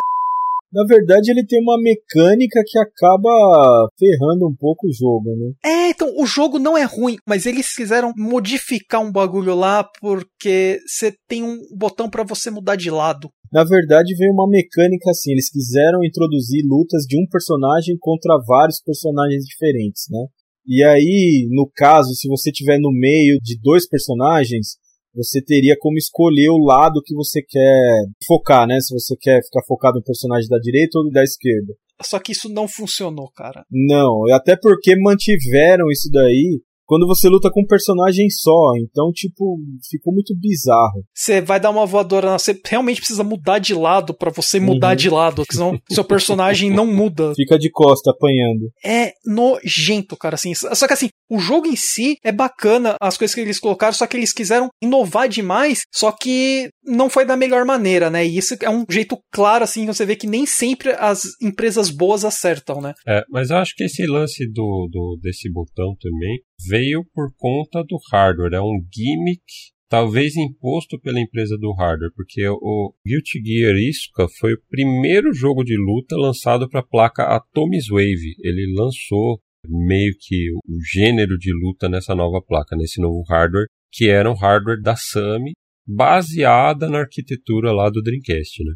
E o Atomic Wave tinha como característica um quinto botão em relação ao Neo Geo, né? Então eu acho que talvez aí suspeito que a Sami tenha imposto para as empresas que fossem desenvolver jogos para Atomic Wave a utilização única aí desse quinto botão. Nossa, eu queria saber quem foi o cara brilhante que teve essa ideia de já que tem que usar os cinco botões, então vamos fazer isso. É uma coisa que foi repetida depois. O PlayStation 3 foi lançado, que tinha o controle Six Axis lá, sim, jogos que não, não precisavam ter controle de movimento, tipo o Lair. Vamos estragar o jogo colocando isso daí. Ou então jogo com touch no DS. O jogo não precisa, mas vamos colocar. Muitos jogos sim, mas outros não. É gimmick, né? Então, e é engraçado porque foi o jogo não é ruim assim, e inclusive ele traz personagens legais. Um personagem do jogo, que é a Aba, que é a mina luta com a chave, a galera pede até hoje. E cara, ele não foi colocado em nenhum jogo, tá perdida. É, o jogo na verdade, depois do X, são todos bem parecidos, vai acrescentando mais coisas, mais personagens, mais modos de jogo, Arc Systems, na verdade, estava lançando um atrás do outro, assim, né? Não até agora, é, mas. Tanto que a Arc System ficou muito conhecida por upgrades mínimos dos seus jogos de luta. É, tanto que no PlayStation 2 é até interessante. O último Guilty Gear que foi lançado, acho que é Double X, Carnival. Night, de Night X Core. Tipo, tem duas versões, o jogo é idêntico, um foi lançado antes, e aí depois lançaram um outro que tem alguns fix na própria jogabilidade do jogo. A única diferença é essa é até difícil de você encontrar, né? Porque você acha mais a versão que saiu primeiro, né? Quando você pesquisa. A capa é diferente, pelo menos? A capa é diferente. Uma coisa que é interessante, que o Fabão falou que é, foi um jogo assim que marcou a Tommy's Wave, fora o uso do quinto botão, eles iniciaram uma tendência que já estava em alguns jogos no Japão, que é o lance de cartões para salvar o seu score, seus progressos, suas edições, então, assim, alguns jogos que não são de luta no Japão já estavam utilizando desse recurso. Mas os jogos mais modernos, não MVS, né, começaram a utilizar desse cartão e, tipo, é padrão hoje em todos os jogos de arcade no Japão. E aqui no Brasil isso foi totalmente ignorado. É. aqui cartão é só para você passar ali para dar ficha mesmo. E para fechar 2003? E aí, bicho? Com certeza. Já tava ruim aí no Guilty Gear Zoo, cara. Tava ruim, melhorou, mas parece que piorou. Aí vem o pior King de todo o universo, né, cara? Ah, eu não acho tudo isso, não. Saiu no dia 12 do 12 de 2003. King 2003, cara. Que c... Meu Deus do céu. Esse é curioso porque o 2001 e 2002 estavam sendo feitos por outros estúdios e o 2003 foi quando voltou para Playmore, né? Startou uma nova história, né? É a história do Ash, protagonista mais sem graça que existe. É, eu acho que nesse ponto ele peca bastante por não ter o carisma de Kyo, Yori e o K-Dash. Carisma de um joelho, tá ligado? Quando ele vira tipo meio que vilão na história assim e tal, parece que ele melhorou um pouco. O final da saga é melhor, mas realmente ali no começo era difícil de engolir na época você, tipo, tinha lá Street 3, os caras colocaram o Remy. Tem que ter um personagem nesse estilo. É uma tendência que tava surgindo e o Ash tem que ter no King também. Nem acho pela aparência, não. Acho que o cara é sem graça mesmo. A história dele é chata o jogo que colocaram ele é uma droga, então ele não teve sorte. Inclusive o sistema de luta mudou, né, nesse King, que você podia trocar de personagem a qualquer momento. Eu acho que foi a grande mudança mesmo dele. É, virou um tag team. Isso para mim foi tipo a cereja em cima daquele cocôzão. Vamos contextualizar. Vamos ver que a gente tá num hardware do começo da década de 90. Inclusive, ele foi o último King of Fighters lançado para Neo Geo, né? É o maior jogo, inclusive, da plataforma. Cara, você troca de personagem no meio do jogo, assim, não tem slowdown, não tem nada. Esse jogo ele roda até meio acelerado, assim, na minha opinião. É, então, tipo, se a gente tá ainda na primeira MVS. Assim, eu não gosto do jogo. O artwork, que foi do 2001 pra frente, você pode picar e jogar no lixo, cara. Acho que todos os personagens são cagados. O estilo dos personagens é horrível. Mas tecnicamente falando, é impressionante. Você vê que os caras fizeram um, um jogo de tag pra MVS. E com três personagens. A gente tava num momento também que o King meio que tava tentando se entender o que, que é um King of Fighters, né? Porque aquele esquema de times mesmo já tinha caído depois que entrou Striker, aí começou a mudar aquela dinâmica de time, né? Até que chegou no 2001 e você podia ter time de um personagem com vários Strikers. O 2002 voltou a ser mais tradicional, mas aí o 2003, quando acho que voltou para o time meio que original, entre aspas, né, da SNK, com a Playmore, quiseram dar essa reinterpretada na dinâmica do King of Fighters, fazendo uma mecânica de tag e não de time, né? O jogo meio que se matou pelo próprio legado, tá ligado? Que assim, algo que aconteceu não só no King, pega tipo Square mesmo. É, a gente faz um jogo agora, o próximo vai ter que ser diferente. Só que igual. Mas a gente tem que mudar um bagulho que vai ter que ser. Então, assim, teve o primeiro King, o 9.4, aí mudou o 9.5 o sistema de esquiva, podia editar personagem, mudou a esquiva no 9.6, mudou no 9.7, chegou do 9.9, colocou Striker, aí mudou o Striker no 2000, deu nisso daí, né? Hoje percebendo que, assim, quando você vai mudar um jogo, você não precisa ter uma mudança radical para fazer o jogo ter um ar novo e perder, tipo, todas as suas características, né? Até o Terry desse jogo é ridículo. É, Terry da garoca. É horrível. Mas não é o jogo que você ama. Eu acho que ele tem algumas ideias legais. Tem alguns personagens que eu acho bacana, só que eu falei, cara, o artwork desse game. O grande mérito dele foi ter dado ensejo ao próximo King que veio, que foi o, o 11, a gente vai falar dele mais tarde, que é um jogo que joguei muito e adoro que ele foi o refinamento completo de tudo aquilo que foi feito ali de uma maneira incipiente ainda no 2003. Não acho que ele é um lixo completo, eu acho que ele não é um jogo refinado como deveria ser, mas todas as ideias dele foram aproveitadas e refinadas de uma maneira muito melhor no King 11. Uma proeza técnica mesmo. Inclusive, depois saiu uma versão de PlayStation 2 e de Xbox clássico, que aí refizeram cenários num pseudo 3D que ficou pior do que já era na versão Neo Geo, que já era uma os cenários desse jogo é ridículo. Conseguiram deixar pior e lançaram um jogo pior ainda do que a versão original. Michelas p... tô tranquilo. Esse jogo não dá, cara. Esse não tô jogo... nervoso, cara. Tô relaxado, mas Tô meu, relaxado. que cocô de jogo. Não comprem, passem longe, nem joguem no emulador. Muito ruim. E aí ele teve a curiosidade de ter sido não só o último King para Neo Geo, como também a última sequência canônico, né, anual. Aí depois disso ele deixou de ser anual, o que eu acho que fez um bem tremendo para a série. Serializar anualmente uma franquia coloca ali uma imposição de desenvolvimento que você tem que lançar ali de qualquer jeito o jogo, não importa o que acontecer. Né? Que foi o que aconteceu, aquele desastre que eu acho que é o 2001, que na minha opinião é o fundo do poço da série. Mas de uma forma ou de outra, essa imposição de terminar o jogo e lançar ali de qualquer jeito faz mal para a série mesmo. Ainda mais com os avanços que começaram a ter depois, porque muita coisa ainda antigamente era reaproveitada, né, cara? Hoje em dia os assets assim, tipo, um pouco mais complexo para você lançar polido, né, o jogo anualmente. E aí a gente fecha o ano com essa decepção. e começa o outro ano 2004, com o quê? Uma Hyper Street Fighter 2.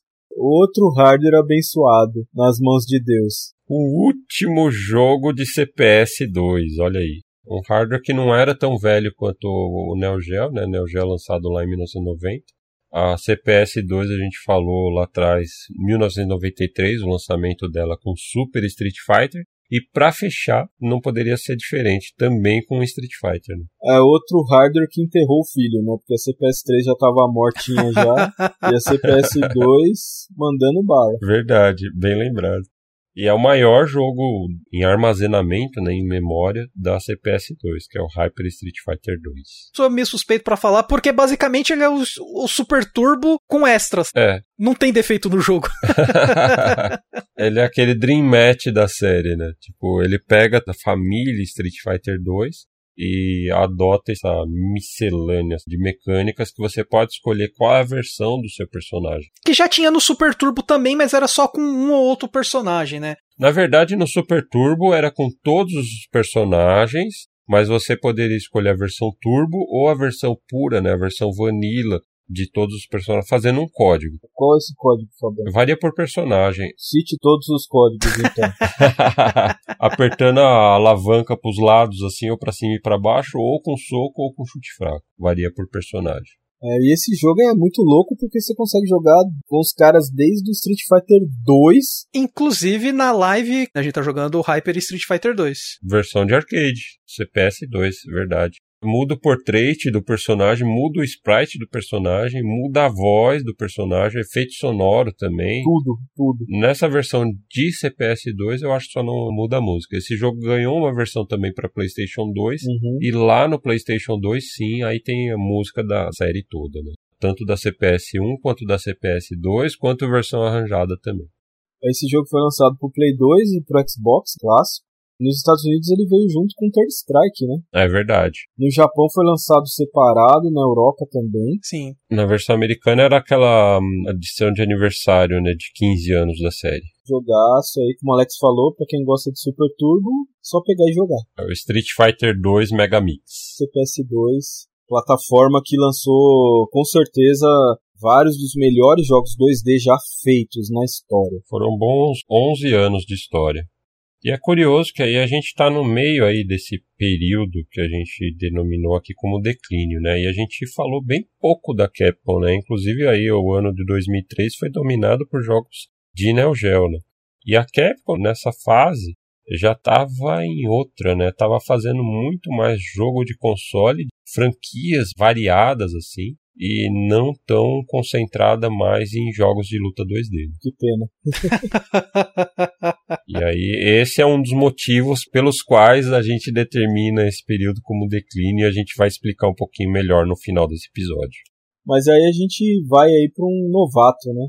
Rumble Fish. Jogão. Aqui no Brasil é meio desconhecido, né, cara? Por causa que arcade já tava, né? É, a arcade já tava. E assim, era um hardware caro, né, cara? Pra vir pra cá. É, Eu cheguei a jogar bastante até no Japão, que fez um sucesso nos flippers até que razoável, né, lá com a galera. Uhum. É legal que assim, ele tem uma animação, um gráfico assim, tipo, parecido com Guilty Gear, só que meio que um 3D, tá ligado? Como se fosse uma animação flash bem feita. As partes dos personagens são separadas. Você vê que são várias partes do corpo e essas partes são tipo utilizadas pra gerar os golpes, pra gerar as animações, né? É, isso daí foi um estilo novo de animação surgiu nesse jogo aí, né? Que era exatamente isso que o Alex tá falando. Juntavam todas as partes e era animado de forma independente. A princípio parece estranho, tá ligado? Mas depois que você joga, tal, você vê que muito bem feita, né? Eu não achei muito legal assim o resultado, mas o jogo é interessante, né? Também roda na placa Thomas Wave. É o primeiro jogo de luta 2D da Jimps, porque a Jimps já tinha feito aquele Dragon Ball Z Budokai. os caras estavam, tipo, meio que experimentando, inclusive essa nova tecnologia, então ele tem um, um elenco, tipo, de 10 personagens.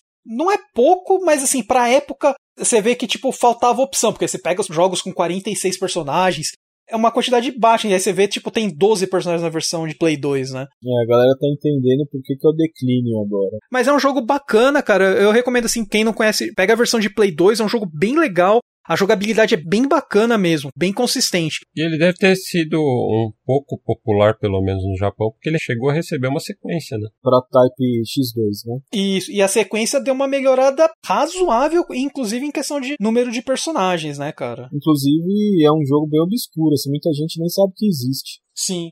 Não saiu pra nenhum console, só ficou nos arcades e já era. O 2 ficou com 15 personagens, né? Vê que a animação tá fluente mesmo, assim, tipo, dos golpes. O traço mesmo deles já deu uma melhorada bastante. Mas vale a pena. Eu recomendo sempre o Rumble Fish pro pessoal, né? Porque é um jogo que acabou ficando meio desconhecido, né? Aqui no Brasil. E acho que vale falar a respeito dele também para mencionar a curiosidade aí de que a Jimps foi fundada por ninguém menos do que o Takashi Nishiyama, que é o criador do Street Fighter 1, E Fatal Fury 1. que a gente já falou bastante sobre ele, que depois ele saiu da Capcom, foi pra SNK, criou Fatal Fury, Out of Fight, King of Fighters, e aí depois ele saiu, fundou o próprio estúdio dele, que é a Jimps, pra voltar a fazer jogos de luta. Uma lenda. E aí, seguindo dia 30 de julho de 2004, Seguindo a wave de cocô, né? Veio o King of Fighters Cocô Wave. Eu não achei tão ruim. Eu tenho, acho que mais a memória afetiva do jogo, assim, porque eu acabei jogando ele bastante no Japão. Mau gosto, né, cara, dos japoneses. Eu mencionei no Guilty Gear Suka que teve o lance dos cartões. O do Neo Wave teve os cartões, cara. Inclusive, consegui pegar quase todos. Eu tenho o álbum dos cartões, sabe? Era o que tinha na época de jogo novo, né, pra jogar. É, indiscutivelmente eu acho ele melhor que o King 2003, claro. Ele é como se fosse um remake do 2002. Né? Eu não gosto do 2002, mas assim, eu não vejo o Neo Wave assim como se fosse naquela cronologia já. Tipo, eu separei ele da cronologia dos Kings tradicionais, né? Ele não é uma sequência da série, ele não tem história também. Ele é um derivado. Um belo dia tava o pessoal lá nos estúdios da falecida SNK. Vamos fazer mais um King, aproveitar a placa Atoms Wave aí? Vamos, né? E aí falaram assim: ah, vou entrar no Google aqui e procurar JPEG de paisagens. Aí pegaram todos os cenários e os personagens. Ah, pega o sprite aí de qualquer jogo que você quiser. Aí pegaram King 98, um do King 2000, um do 2002, juntaram tudo. Aí, para finalizar a obra de arte, fizeram a HUD mais horrível que existe no universo. HUD é feinha. Que combinação de cores alguns jogos de Play 2, assim, tipo, os caras estavam tentando usar essa HUD meio que colorida tal. É horrível. Meio que seguir na época, eu não gostei. Mas eu gosto muito do artwork, cara, que é do Nakano Tomokazu. Cara, os portraits são muito bons, a artwork do jogo. Os portraits são legais, alguns. Eles cagaram só onde não devia nesse jogo, no Gizzy. É, eles trouxeram o Guizão da Art of Fighting 2, né? Literalmente foi o, o, efeito Morrigan. Então, é o que eu tô falando. Eles pegaram vários sprites, assim, sortearam. Todos os outros, assim, o King, ele tem um padrão. Então, você pega o personagem King 97, 98, assim, você vê que, tipo, são semelhantes. Uhum. Se casam, se você colocar, eles ficam bem. Então, se você dá o Ctrl C, Ctrl V, não vai fazer muita diferença. Cara, eles pegaram o sprite do Gizzy, do Art 2, vamos dar um resize, joga um Drop Shadow, tá pronto. Piorou? Piorou. Então, beleza, tá feito. é o Gizzy, não tem como errar o Gizzy. Foi mó King fedorento, assim. Eu tenho a nítida impressão que foi remendado com vários pedaços de jogo. E aí fizeram a versão de Play 2 pioraram mais ainda, só para dar aquele charme. O de Play 2 pelo menos colocaram dois personagens a mais, né? Colocaram a Meili e a Angel que ficaram legais para jogar. É, mas os cenários pioraram mais um pouco. Sim. Os cenários eram poligonais, né? Ficou essa maravilha aí. E aí, novamente, por ser um jogo de Atomic Wave, ele tem a introdução de um quinto botão. que é a autodestruição do jogo, que é o primeiro botão que você deve apertar quando você vai jogar. Ele ativa o hit mode, que aí o hit mode você aumenta o seu ataque, né, mas vai comendo a vida do seu personagem. É a mecânica mais imbecil que já existe. Vamos colocar a mecânica só porque tem o quinto botão, tá ligado? Os caras ficaram com tanta inveja do Guilty Gear Izuka que falaram, não, cara, a gente tem que superar isso aí. A gente tem que fazer um quinto botão que vai estragar o jogo conseguiram. É, não sei se chega a ser pior, porque aquela ideia do Isca lá é bem ridícula mesmo. O Guilty Gear não tem como, cara. Mas uma coisa incrível do Neo Wave é o quanto ele veio pro Brasil, mano. Porque naquela época, muitos lugares, os flippers que sobraram, né, no Brasil, todos tinham King Neo Wave. No Flipper não cheguei a ver. Eu sei que um tempinho atrás você achava muita placa aqui no Brasil desse jogo. Pirata, mas você acha. Todas as placas Atomic Wave que você acha aqui vem com tipo três cópias do Coffee na Wave. Eu acho que é porque veio umas 20, mas ninguém quis comprar, entendeu? Então essas 20 estão até hoje no Mercado Livre. E aí a gente tem a impressão que tem bastante, mas na verdade são as mesmas. Aquele apareceu muito nos arcades que restaram e também em todos os eventos de anime da época.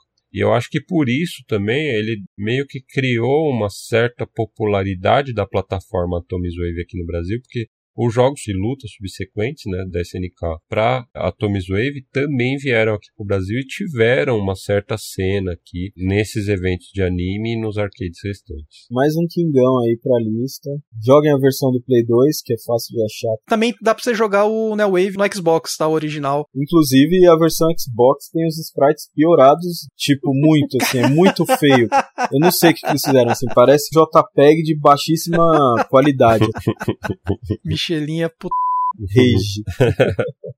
E falando em jogo feito com vários pedaços de outros jogos, é, no dia 24 de 10 de 2004, Capcom Fighting Evolution. Ou Capcom Fighting Jam, dependendo da região. Na minha opinião, é um jogo mediano para ruim, e também eu tenho essa impressão, que foi várias partes de vários jogos. Foi, Vamos foi. montar mais um jogo. Esse jogo é totalmente efeito Morrigan. Não é ruim, cara, só que assim, por ser da Capcom, cara, assim, sabe, você esperava muito mais, principalmente porque era pra ser All-Star. É, ele nasceu como Capcom Fighting All-Stars, né? A ideia, pelo menos. É, então, era para ser tipo, vai ter os melhores lutadores da Capcom num jogo de luta. Com os personagens originais também, tanto que a Ingrid nasceu lá, né? Não tem como dar errado. Tem.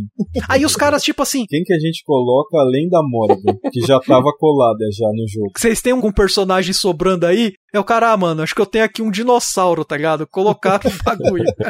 Personagens do Red Earth não tinha nada a ver, assim, com o negócio. Vamos pegar personagem do Red Earth? Vamos. Os caras pegaram o Léo, beleza. Tem a Tessa, tem o Ninja, não, vamos colocar um chefe que é um dinossauro. O Hauser. Aí não, a gente tem outros jogos da Capcom que a gente poderia utilizar. Vamos pegar três séries diferentes da Capcom aqui. Vamos pegar a série Street Fighter 2, a série Street Fighter Alpha e a série Street Fighter 3.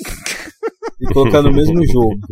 O jogo, assim, é ruim? Não, a jogabilidade até que é ok, mas assim, você se empolga jogando? Nem f***, cara cada bloco de boneco, né, de uma série, ele adota as mecânicas daquela série. Então isso que é uhum. interessante. Os personagens de Darkstalkers têm os seus chain combos, os Street Fighter Alpha tem custom combo e combos de, de níveis diferentes. O Red Earth tem as mecânicas da Jane lá, a barra de Jane. Street Fighter 3 tem parry. Melhor mecânica já inventada em jogos de luta. Ainda tem que escutar essas coisas.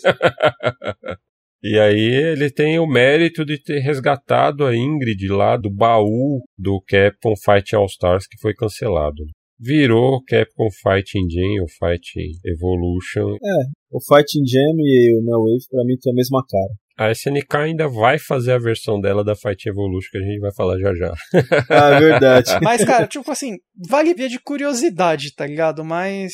É, jogue no Play 2, Jogue no Xbox, Xbox também tem, né? Tem, tem também. Ele foi lançado quase que simultaneamente para arcade e PlayStation 2, inclusive a versão de arcade é da placa System 246, que é baseada na arquitetura do PlayStation 2, né? Então as duas foram lançadas quase simultaneamente, e menos de um ano depois saiu a versão do Xbox clássico. E aí, mais um caso, meu Deus do céu. The King of Fighters Maximum Impact. Pô, mas esse jogo é 3D, calma lá, campeão, mas. Jogabilidade 2D. Sofre aí da mesma deficiência que o Wild Ambition, né? Que, que a gente já mencionou. Wild Ambition é uma obra de arte perto desse jogo, velho. O pior é que eu não desgosto tanto assim do Maximum Impact. Mano. Fabão, o cara mais bondoso do universo, tá ligado? O primeiro, ele é zoadinho, mas depois, no segundo eles deram uma melhorada boa no jogo. Eu gosto do segundo também. Mas assim, sempre que a gente falou que a Capcom tinha acertado no Street X, bom, a SNK não fez isso aqui nesse jogo e seguiu a tendência piorando. é uma droga esse jogo aí, cara. Primeiro que ele tirou o sistema de times, né? É. Você joga com um personagem só, aí já meio que descaracteriza a série. Tem uns esquemas assim, tipo Dead or Alive, Virtua Fighter, só que é 2D, estilo Street King, mas né, não dá para entender o que os caras tentaram fazer. É interessante que o Maximum Impact também introduziu vários personagens originais no universo do KOF, né? Incluindo aí a dupla de protagonistas, os irmãos Alba Meira e Soare Meira, que são filhos do Tarcísio Meira, que era o Rugal, né? e usam traje de astronauta, né, os caras. Nossa. A direção de arte, mano, é um negócio complicado, porque eu acho que é a época já que a SNK tava com Falcon, se não me engano. Uhum. E aí era um cara que tinha bastante influência sobre a direção de arte da SNK naquela época. Que ano, que ano, hein, cara? Jesus. Vocês querem falar mais ainda desse jogo? O 2 deu uma melhorada, mas o 1 um eu não tenho muito o que falar, não. É curioso também que ele foi lançado diretamente para PS2. Depois ele ganhou uma versão para arcade, que é o Regulation A, que é uma versão que tem ajuste de balanço e tal. Acho que foi o primeiro KOF que foi lançado direto para console. É, pra você ver, meu jogo até que fez um sucesso, cara. Ou não, né? A gente viu que esse ano não teve muitas decisões sábias, né, cara? Começa com a morte da CPS2, passa por Kingdom Wave, Fight Evolution, Máximo Impact e termina com a morte da Universo. Pior ano de todos, velho. Tô traumatizado. 2004, complicado. E aí, o Neo Geo morre oficialmente com o lançamento de Samurai Shodown 5 Special, ou Samurai Spirit Zero Special no Japão. Né? Deu um upgrade absurdo em qualidade do 5, que a gente Sim. falou que faltou alguma coisinha tal. Você vê que os caras deram uma polida grande na jogabilidade nesse daqui. Demais. Vamos fechar com chave de ouro. Adicionou uma cacetada de personagem. Né? Sim. Colocaram Fatality no jogo, É engraçado que esse jogo, ele foi vendido mesmo com uma carta de despedida. A versão AES vinha com uma carta, os caras agradecendo por todo o apoio que deram na vida do console, não sei o que, que tinha valor. Mas esse jogo, apesar disso, cara, ele foi bem controverso, porque ele trouxe Fatality. Sempre teve na série, só que nesse daqui ficou um bagulho mais sanguinolento. Era uma mecânica. Era mesmo. uma mecânica do jogo. O jogo tinha alguns bugs, até graves em determinados casos, né? Bug de, tipo, de resetar o jogo no meio da partida, né? O que, que a SNK fez? Todo mundo que comprou o jogo de AES, elas enviariam um jogo para SNK. A SNK ia colocar uma versão corrigida, sem custo algum, e devolver esse jogo para as pessoas. Ou seja, os caras fizeram recall do jogo. Deram recall. Rolou uma censura também, né? Esse que é o ponto bom. Quem enviou o cartucho, quando recebeu de volta, recebeu com a versão censurada. Veio com a cartinha do Sérgio Malandro depois. o cara não tem mais bugs no jogo, não. Só que o jogo agora tá censurado. O jogo de AES você tem duas versões que você encontra. Você tem a Unfixed e a Fixed. Mesmo com os bugs, a Unfixed vale mais e é mais difícil de encontrar. E no MVS? É, MVS é tudo não censurado, porque como foi um bagulho que já tava rodando, tá ligado? Os caras meio que venderam e ficou rodando e ninguém ligou. Mas chegaram a lançar uma versão fixed também? Ou os bugs não afetam a... Não, MVS é tudo Unfixed como é arcade mesmo, não tem tanto problema como a versão caseira, porque o cara comprou o bagulho. E aí o Neo Geo merece aí umas palavras de consideração, né, cara? Porque que titã que foi esse console. Tem inúmeros jogos de qualidade, trouxe tantos clássicos, né? Até hoje é um bagulho assim super cobiçado nem é um negócio raro, mas tipo desperta uma certa vaidade assim nas pessoas, né, cara? Sim. Mas não dá para dizer que é uma plataforma morta, né? Ela tá mais viva do que nunca, com tantos relançamentos, com Neo Geo Mini rolando aí pela SNK. Graças ao Switch, assim, tipo, ela teve um boom de venda de, dos jogos antigos, né? As versões da AKA, né, são maravilhosas, emulações top. E hoje a gente tem muito mais maneiras né, de jogar os jogos. Você pode ir lá comprar no Switch, comprar no Play 4 lá. Steam tem bastante coisa, sabe? Só não compra aqui em 2003. Inclusive, a melhor versão de Samurai Shodown 5 Special saiu recentemente até, que foi a versão para PlayStation 4 e PS Vita, uhum. lançada pela Code Mystics com suporte online, com rollback e com o fix de bugs e tal sem a censura. Então tem tipo o melhor de todas as versões. Inclusive, eles estão fazendo um bom trabalho, tanto que eles deram uma revisitada no Garou e fizeram a mesma coisa com o código online. Eles colocaram o código com rollback eu vi o pessoal comentando tal assim, falou que tá muito bom, cara. Eles fizeram um ótimo trabalho também. Atualização gratuita para todo mundo. Finalizando do Samurai Special, né, cara? Assim, tipo, pra mim ele só teve um defeito. Não colocaram a Shan Shan, que apareceu no 6 ela faria diferença no cast, tá ligado? E é, e é a personagem favorita do samurai. E assim o Neo Geo nos deixou. E aí a gente se benze e passa esse ano de 2004 que foi traumático. 2005, logo em janeiro bagulho começa louco na Tommy's Wave. Até porque o Kenshiro desintegrou o quinto botão. O cara chegou pro botão e falou: Oh, meu amor, Shinderu, o botão morreu, tá ligado? Hokuto no Ken pra Tommy's Wave, cara. Que jogo! Na minha opinião, eu acho que é o melhor jogo da plataforma. Para começar, Arc System Works. E, mano, que gráfico é aquele, velho? Mano, é o gráfico do Kenshiro, velho. É fenomenal. É um Hokuto no Ken com gráfico de Guilty Gear, mano. Não, não. É gráfico de Hokuto no Ken. É melhor do que o do Guilty Gear, cara. Você sente a testosterona no gráfico. Tipo, pegaram assim o hardware da Tomes, saiu uma versão pro Play 2 também, que são tipo já hardwares bem mais avançados do que a gente tinha, no Geo, CPS2 e tal. Falou, caras, vamos ver o que, que isso aqui consegue fazer em matéria de 2D. E aí fizeram o Hokuto no Ken, cara. Lembro que eu tava no Flipper, tá ligado? Nessa época quando saiu tal, tava com a minha ex. Joguei, quando eu olhei pra minha ex, ela tava com barba. Só vislumbrou o jogo, já tava feito o bagulho. É muita testosterona saindo. É um jogaço, né? O jogo é muito bom, só que assim, não é perfeito. O jogo é extremamente quebrado. Pergunta pro cara que joga e pra comunidade se os caras estão ligando para isso. É, tem uns combos infinitos lá. Ninguém liga. Assim, o que você vê de combinho com um botão, ou então os combos ficam pulando, os caras petecando o cara no ar, e a galera tá tomando o combo rindo. O que ele tem de quebrado, ele tem de divertido. Tem a jogabilidade, os caras trabalharam demais, totalmente refinada. Os sprites são gigantões, bem animados, tá ligado? Tipo, quem assiste o, o anime, quem é fã, você vê, tipo, o anime ali no jogo, muito bem feito. Acho que já tinha saído aquele anime o Shin Hokuto no Ken. O Shin Hokuto no Ken é de 2003. Deve ter sido baseado nesse anime. Tudo no jogo é épico, velho. E o jogo tinha o quinto botão sim, mano. Tinha o, o botão de boost, né? Não é pandaguada. O bagulho funciona, tá ligado? O jogo é top. E a versão do Play 2 também não é barata, não é fácil de achar. Mas vale a pena, né? E inclusive, tipo, o Play 2 até agora, né, nessa década aqui, dominando, né? Demais. O Play 2 ele teve mais suporte, o Dreamcast já tava, tipo, já em decadência, né? Mas os dois, nos ports de arcade até então, tava equivalentes, sempre lançando com qualidade máxima os jogos, né? E pro dica no Hokuto no Ken, Toki e Yuda. Pode pegar os dois, vocês vão me agradecer. E aí, 2005 começando forte com esse Hokuto no Ken maravilhoso. E dando continuidade com o jogo do Alex, olha aí. Sim, ó, como a gente tinha mencionado lá atrás, cara, Melt Blood finalmente aí faz o seu lançamento, né, nos arcades, foi uma febre, cara, no Japão. Essa versão do arcade é aquele Act Cadência da Naomi? Ainda não, essa foi a primeira, o Act Cadência saiu depois. Uhum. E como foi, cara, abriu um trend aí que, tipo, o Japão acho que não tava preparado. Essa só ficou nos arcades mesmo, né? Tem as duas versões pro Play 2. A primeira versão eu tenho, inclusive, tipo, é de boa de achar. A segunda, que é o Act Cadenza, mais complicado. Então, mas essa versão arcade é do primeiro jogo, é isso? É do primeiro jogo. Ah, eu achei que era uma terceira versão. Hein? Não, não, só tem duas versões. É, então eu joguei no Play 2 mesmo.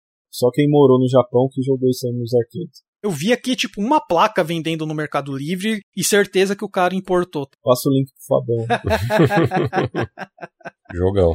É interessante a gente ver né, esse movimento contrário. A gente, até então, o início dos anos 2000, jogos que vinham dos arcades para os consoles. Depois a gente viu jogos sendo lançados simultaneamente, console e arcade, com Naomi. E aí agora a gente está vendo um jogo que foi lançado para PC, console e depois arcade. Nesse caso, né? Isso. A gente falou do Maximum Impact também, que foi lançado primeiro console e só depois que foi parar nos arcades. Né?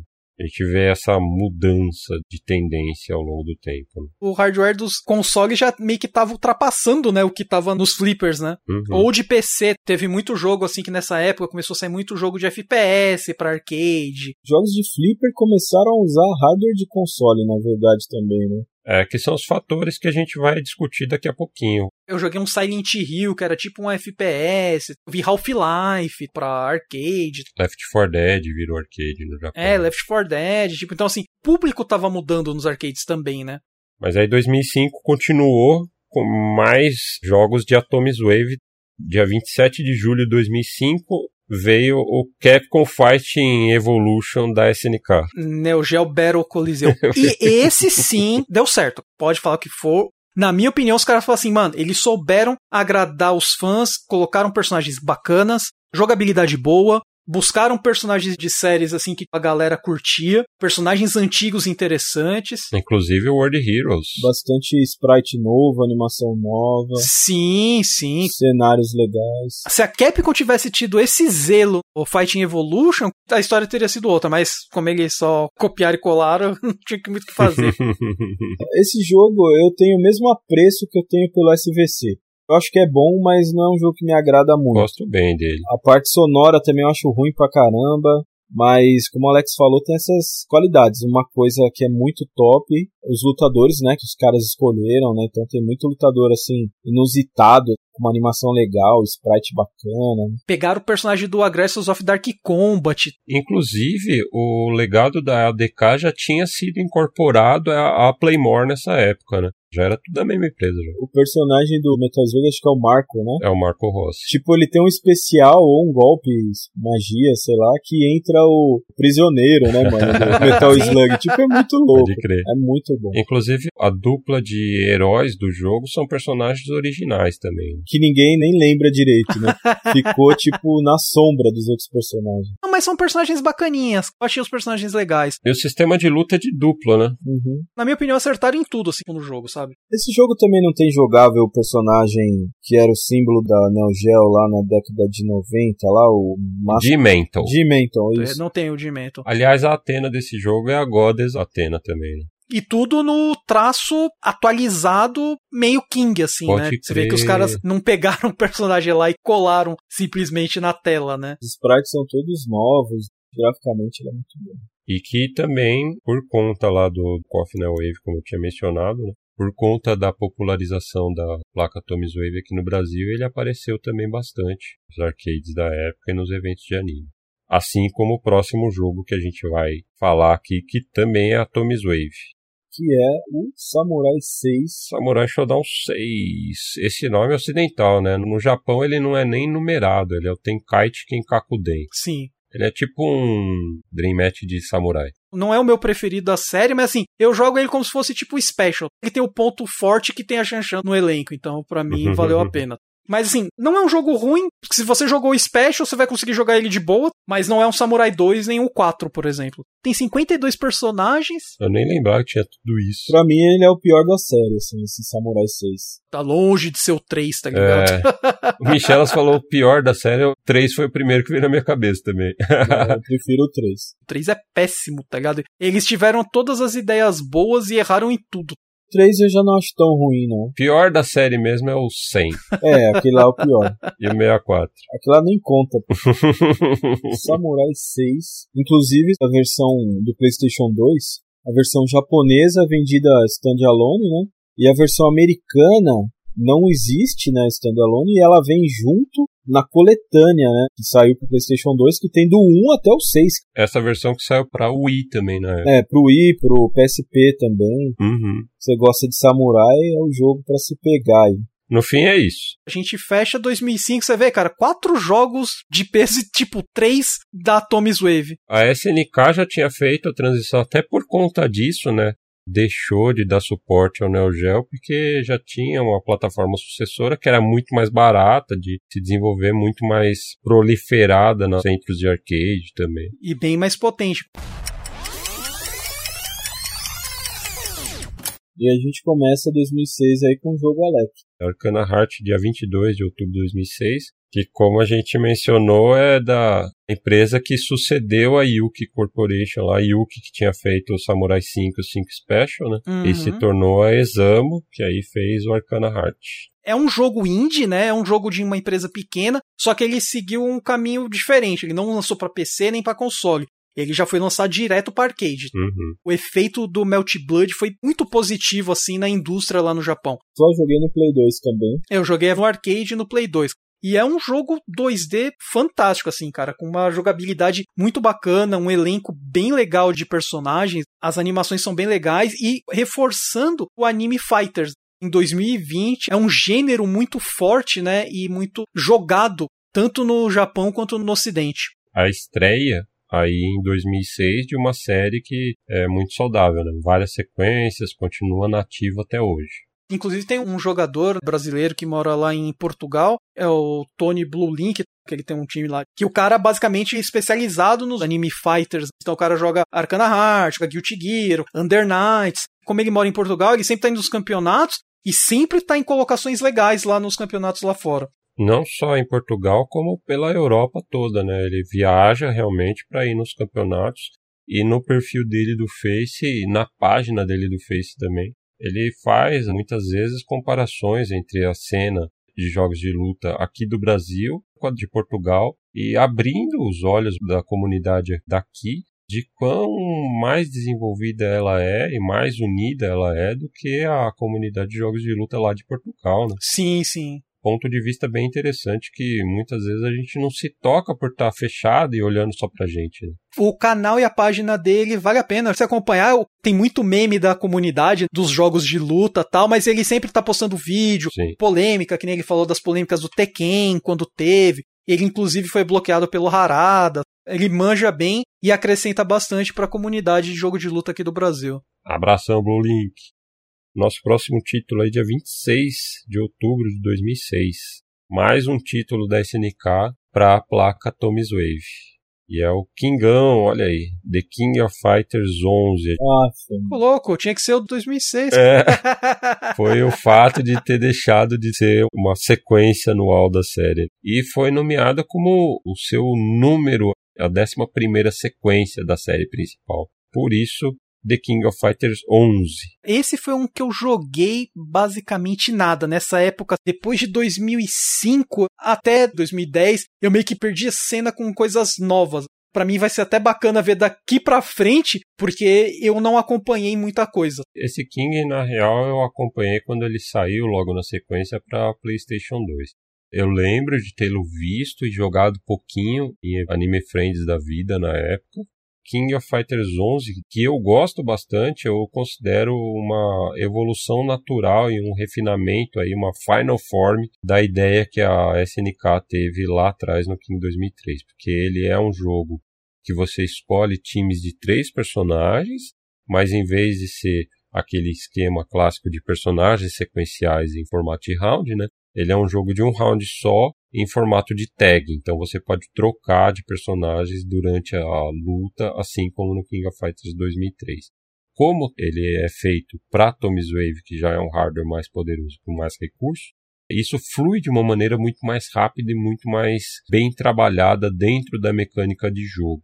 Então você consegue construir combos, inclusive com troca de personagem, coisa que não era possível no King 2003. Ou seja, a fórmula para um jogo quebrado. Mais ou menos, não muito, porque o, o King of Fighters 11 ele tem já o damage scaling, que é muito melhor calculado para não valorizar tanto assim os combos super extensos. Dá para você fazer combos muito bonitos mas eles não vão ser tão eficientes quanto combos menores, por conta do damage scale que começa a ficar bem pesado quando você passa, sei lá, de 10, 15 hits assim. O dano que você vai ganhar com isso é muito pequenininho. Então, por conta disso, ele tem um equilíbrio melhor assim no sistema de jogo. Ah, bacana. Ele é um jogo bem bom. E aí, na versão de, de PlayStation 2, eles adicionaram alguns personagens que não tinha na versão de arcade, que são, se não me engano, o Tang Furui, o Robert, a Mai Shiranui. É desse que tem o Hayachi do Savage Rain? Também tem o Hayachi, que aí acho que puxaram o sprite dele, se não me engano, do Beto Coliseu. O Beto Coliseu. e pra que que usava o quinto botão, Fabão? Quinto botão é o CD, se não me engano. Blow Off Attack. Que bom. Esse quinto botão fez a diferença mesmo na Aqui pelo menos não é gimmick. Essa versão aí eu gosto muito da versão do Play 2, porque dá pra você escolher Team Battle e você joga de round sem trocar ninguém no meio da luta. Tinha esse modo? Eu nunca nem joguei, mano. Tem. Até no 2003 do Play 2 tem, só que é tão fedorento que eu nem mencionei. Agora nesse aí também dá. Tem como você jogar o estilo antigo. Esse King eu devo ter jogado uma vez na casa de um amigo. Tomei um piau porque eu não sabia dos esquemas de trocar de personagem e fui combado até o manhã seguinte, tá ligado? é um jogo bom. O gráfico é legal, os cenários são legais. No Play 2 tem uma opção de cenários remake também. No Play 2, inclusive, tem uma coisa muito, muito, muito legal, que é o modo de missões, com vários desafios. É assim que você abre os personagens novos. Isso, acho que a cada missão com final 0 ou 5, você abre um personagem. Acho que são 30 ou 40 missões, um negócio assim. Desse eu vou ver depois se eu dou uma olhada no Play 2. Mas é isso, e aí acabou-se 2006. Olha pra você ver. Dois jogos. E sendo um conhecido. Vocês viram tá chegando em 2006, que basicamente a gente não acrescentou mais nada de mecânica relevante. A gente acrescentou o quinto botão. a gente tá até agora tentando saber por que que colocaram essa Você vê, cara, depois, sei lá, de 2001, basicamente já tinha tudo, o máximo que tinha era variações do que teve anteriormente a gente chegou numa maturidade onde que o cara inventa mas ele inventa com algo que já tem. É, são remixes, né? Chegou num ponto de que assim, as mecânicas já estão definidas no gênero, né? E esses jogos que são megamix de suas empresas, que é o Capcom Fight Evolution e o Neo Geo Battle Coliseu, são meio que característicos disso, né? De pegar tudo aquilo que foi feito e fazer uma um misturebazão, assim. Tipo, não é uma coisa inédita, né? Daqui, dessa lista do que a gente é, discutiu aqui nessa nossa seleção, talvez nova mecânica mais significativa que teve repercussão depois tenha sido lá no comecinho quando a gente falou do Guilty Gear X do Roman Cancer. E a composição 3 contra 3 do Marvel vs Capcom 2, que também é de 2000. Lógico, vai ter mais pra frente um outro jogo que a gente vai mencionar que tem uma mecânica totalmente diferente e tal, mas assim, você vai pegar numa lista de 50 jogos que saíram, dois vão ter uma mecânica relevante nova, sabe? E aí a gente vai chegando ao finalzinho desse período com um único representante de 2007, Óbvio que, como a gente mencionou novamente, não foi o único jogo de luta 2D lançado no ano, mas é o único que a gente puxou aqui para nossa seleção. Que foi lançado em 9 de abril de 2007, que é o Sengoku Basara X. Que tava na época, você não tem noção a febre que isso tava no Japão.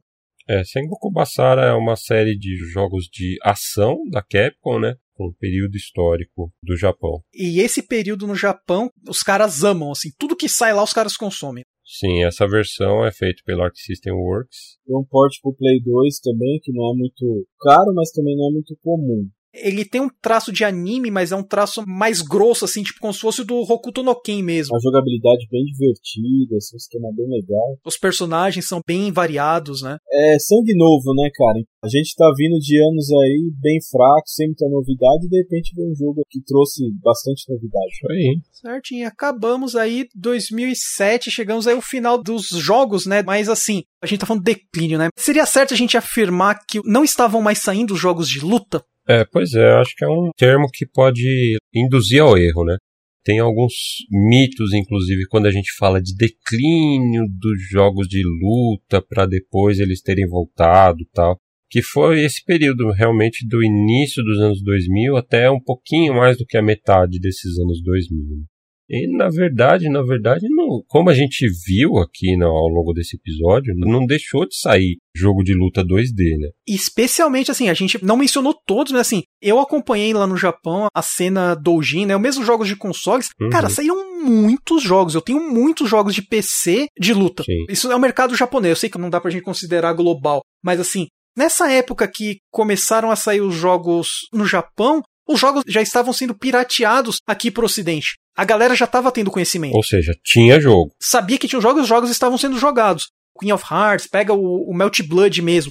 Muita gente jogou e joga o Melt Blood, pirateou o jogo de PC, tá ligado? Depois é a versão de Play 2. Mas assim, a gente tem essa impressão que os jogos não saíam mais, né? A gente vai ver que, assim, por algumas afirmações e alguns casos, não foi o único motivo, né, que a cena perdeu visibilidade. E não dá para também falar que declínio dos jogos de luta como um todo, até porque os jogos de luta 3D, se você for ver, não deixaram de sair. Eles não são objeto da nossa análise aqui, porque a gente está falando dos 2D. Mas, se você fosse colocar os 3D todos que saíram nesse período, nesses anos todos, não deixou de sair jogo de luta. Não, não. Tekken continuou saindo muito forte. Soul Calibur continuou saindo com frequência. Dead or Alive teve continuidade da sua vida nas plataformas Xbox, PC e Mortal Kombat é meio que um caso à parte, assim, porque continuou saindo ininterruptamente ao longo desses anos. A gente nem continuou falando dele porque, enfim, mesmo quando ele se tornou 3D no Mortal Kombat 4, ele continuou tendo gameplay 2D, mas continuou sendo aquela base dele que não agregou mais ao gênero como um todo, né? Pelo menos ao longo desses anos que a gente está cobrindo até aqui. Né? Mas enfim, jogos de luta continuaram saindo nesse período. Porém, se tornaram meio que jogos de nicho, né? O Alex falou bastante dos anime fighters aí, os doujin, né? É, o Guilty Gear que o Michel mesmo falou que os caras lançavam tipo 5 por ano com updates mínimos. É. Se eu não me engano, só no PlayStation 2 tem sete versões de Guilty Gear. E se você for ver os números de venda dele, não dá para considerar um jogo de massa, né? E tem gente que fala que é um declínio também porque parou de sair Street Fighter, que é só uma meia verdade, né? Porque não parou exatamente de sair Street Fighter. O único Street Fighter novo mesmo que a gente viu, novo, muito entre aspas aí, né? É o Hyper Street Fighter 2, nesse período que a gente está cobrindo. Mas Street Fighter continuou vivo aí pelos crossovers, inclusive nas coletâneas, para Play 2, PSP, Xbox. Teve essa meia-verdade do Street que não tinha um jogo único de Street, né? Apesar de ter sido dividido em vários subjogos, tá uhum. tá sempre aparecendo. Mas acho que teve a inviabilidade dos jogos de luta como produtos AAA, né, cara? É, e aí é que tá o pulo do gato. Mano, foi o bagulho que vendeu, não tenho o que falar. Você pega, tipo, no Play 1, Play 2, assim, quantos jogos grandes apareceram? Vários? Eram jogos que vendiam milhões e milhões de cópias. Né? outros gêneros começaram a aparecer, a florar. Muita gente falou assim: é só mais um jogo de luta, não tenho por que eu comprar. Uhum. E isso foi meio que tirando o interesse das produtoras de lançar jogos também. Não dava para justificar um orçamento de um novo jogo AAA para fazer um jogo de luta, simplesmente, mais nessa época, né? Por isso que eles começaram a sair por empresas menores. A gente falou aí da Jimps, mas teve também jogos da A-Ting, por exemplo. É, começou a ser terceirizados, né, os jogos de luta. É, a gente até mencionou o último jogo aí desse período que a gente falou, o Sengoku Basara Bros, né? É um jogo da Capcom, mas feito pela Arc System Works que é um estúdio menor. Naquela época ainda é, hoje já é um estúdio de peso. Sim, de peso, mas ainda assim não é um estúdio com output, uma publisher gigante, né? Sim, mas naquela época ainda era menor, né? Totalmente de nicho. Por isso a gente vê que os orçamentos foram caindo. O jogo de luta foi se tornando um, um nicho com o passar do tempo. Uma das coisas também que no arcade, né, quando o arcade estava forte ainda, aqui no Brasil, né, teve um boom muito grande, né? Muitas empresas, Capcom, SNK, Taito aqui no Brasil.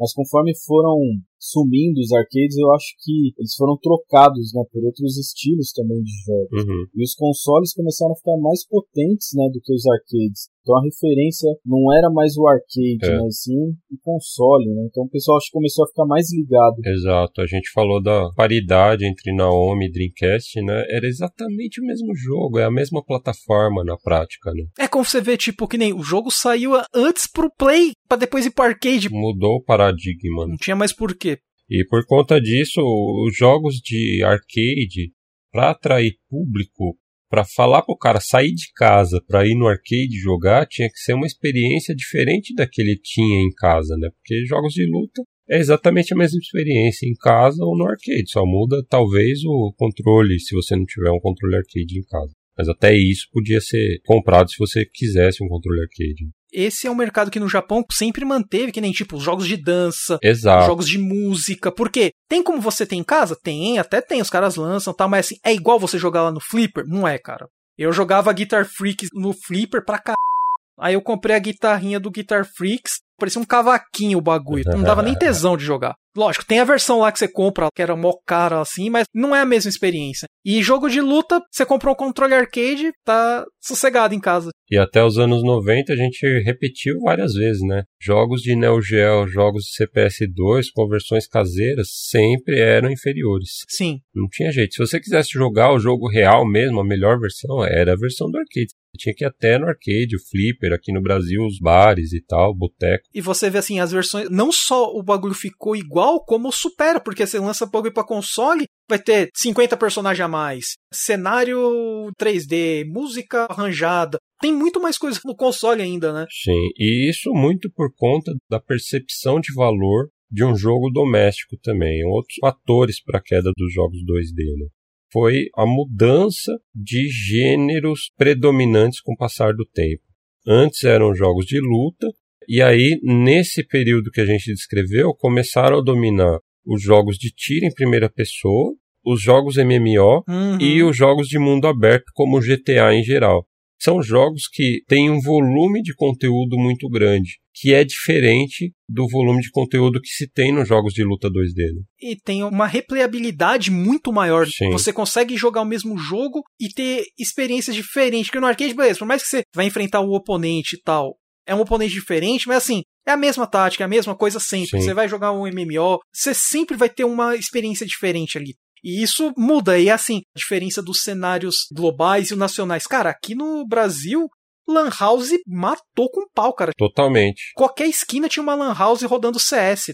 Não só FPS, você rodava StarCraft, Warcraft, Diablo 2. Um pouquinho mais pra frente, Ragnarok Online. Mudou a indústria e a galera consumindo coisas diferentes, né? É, substituiu os fliperamas, né, cara? Sim. E a galera é diferente também, né? Porque conforme o povo que curtia esses jogos de luta foi envelhecendo, foi dando também entrada para uma nova geração de jogadores que cresceram já nesse meio desse tipo de conteúdo com mais volume e com outros gêneros. Então os jogos de luta já não eram mais atraentes para um público mais jovem. Né? Eu tenho muitos amigos assim da mesma faixa etária Sim. que acompanharam a tendência, né, das lan houses.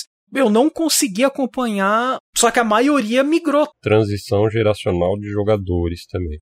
E aí, como outro dos fatores, foi a popularidade dos jogos 3D, né? Porque foi mudando esse paradigma também, desde lá do Play 1, né? A gente viu que os jogos 2D foram perdendo prestígio, até as empresas first party, tanto a Sony quanto a Sega, nos Estados Unidos não tinham o hábito mais de aprovar jogos 2D para o lançamento no Ocidente, porque parecia algo retrógrado, né? Uhum. 3D foi ganhando predominância ao longo do tempo, né?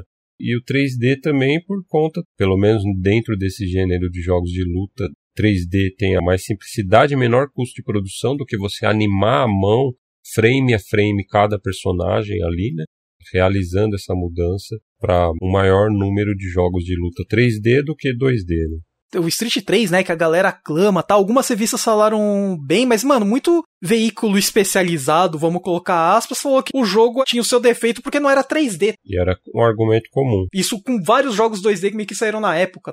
Casado com esse fator do 3D e 2D, também a transição para a era Full HD, que veio com o lançamento do PlayStation 3 e do Xbox 360, uhum. que encareceu demais a produção dos jogos porque os assets tinham que ser criados numa resolução maior, então dava muito mais trabalho. Você fazer um jogo em 1080p é um outro nível de investimento em fazer essa transição. Era muito mais caro, porque são muito mais detalhes que você tem que desenhar se você vai criar um jogo nessa resolução nativamente, né? Óbvio que teve muito lançamento e tal, com assets em resolução menor, mas você criar um novo jogo nessa resolução era muito mais caro a Arc System mesmo mudou, cara. Ela já não fazia mais jogos desenhados, é tipo feito 3D e tacado render em cima para parecer 2D. Manteve a estética, só que mudou o processo. E nem toda empresa conseguiu fazer isso, né? Na verdade, nenhuma empresa consegue fazer isso, a não ser a System. e nessa transição para a era do Full HD também, o Japão foi perdendo preponderância dentro da indústria de games global, né? Foi um período que o Japão foi ficando bem para trás, né? É a decadência aí da indústria do Japão, né, cara? A indústria ficou estagnada. Fechada, né? Tanto que você vê que o Final Fantasy XV mesmo, os caras sofreram demais, porque os caras tentavam, tipo, vamos lançar o jogo com a nossa engine. A nossa engine é uma bosta. E os caras ficou, tem que lançar, vamos ter que lançar, vamos usar o Unreal. Deu certo agora. Japão, nos últimos anos, deu a volta por cima e voltou a ter relevância né, na indústria a indústria do Japão daria um episódio à parte de mais umas 70 horas aí. Mas realmente levou bastante tempo para se recuperar depois dessa transição aí, com o lançamento do Play 3 e Xbox 360. E ainda não se recuperou muito não. É, tem feito mais bonito assim, né? Tem feito, mas ainda você vê que, tipo, não tem mais o mesmo brilho e força que tinha antigamente. Assim, antes era potência, tipo, eles davam as regras. Uhum. Hoje não, eles estão seguindo as regras. É, e aí a gente discutindo a respeito de fatores para queda, acho que não tão um fator, mas um sintoma dessa queda, né? A falência da SNK, como a gente mencionou lá, ela decretou, Sim. fez aquela mensagem super sentimental com uma artwork especial para declarar o seu fim no dia 22 de outubro de 2001. E é mais um sintoma, na verdade, dessa mudança de paradigma que afetou grandemente os jogos de luta 2D, né? O buraco da SNK é um pouco mais embaixo, porque foi tipo a SEGA, teve um lance de gerência meio fudido mas acho que causado por esse desespero de acompanhar os tempos, né, com a transição para o 3D, uhum. aquela vontade de lançar um hardware mais forte para não ficar dependendo da MVS. O da SNK tem todos esses fatores, mas assim, o buraco é um pouco mais embaixo ainda, né? Os próprios caras mesmo falaram que eles não tinham controle dos bagulho que fazia. Sim, então, sim. assim, tipo, o projeto, sei lá, ia custar 50 mil. Os caras falaram, beleza, bota 500 mil aí que a gente dá um jeito. Tipo o bagulho que aconteceu com o Fonzi lá no Paprio, é. tá ligado? Precisa, vão fazer. Só que chegou uma hora que ficou insustentável isso. Então isso explica um pouquinho. Mas de fato, teve coisas que foram avanços, alguns acontecimentos importantes nessa era do declínio dos jogos de luta 2D, né? Uma delas é o, avanço dos emuladores, né? Aconteceu junto com a indústria dos computadores, que foi um período de 2000 até 2010, cara, cresceu absurdamente. Uhum. Antigamente saía uma plaquinha hoje, daqui a três anos saía outra, e, cara, chegou num ponto que assim, a cada mês estava saindo alguma coisa. Os avanços de tecnologia foram muito gigantes, né? Eu acho que com esse avanço da cena de emulação, acabou, de certa forma, mantendo essa paixão num outro cenário, né? Não mais nas casas de arcade, mas dentro das próprias casas dos jogadores. Né? Sim, e online também, né? Os emuladores funcionavam em casa, só que esse avanço também se deu ao nascimento de uma jogatina online, que é o caso do GGPO, uhum. o famoso rollback. Na época, acho que foi o quê, Fabão? A gente jogou, tirou contra no Kailera, foi o quê? Em 2005?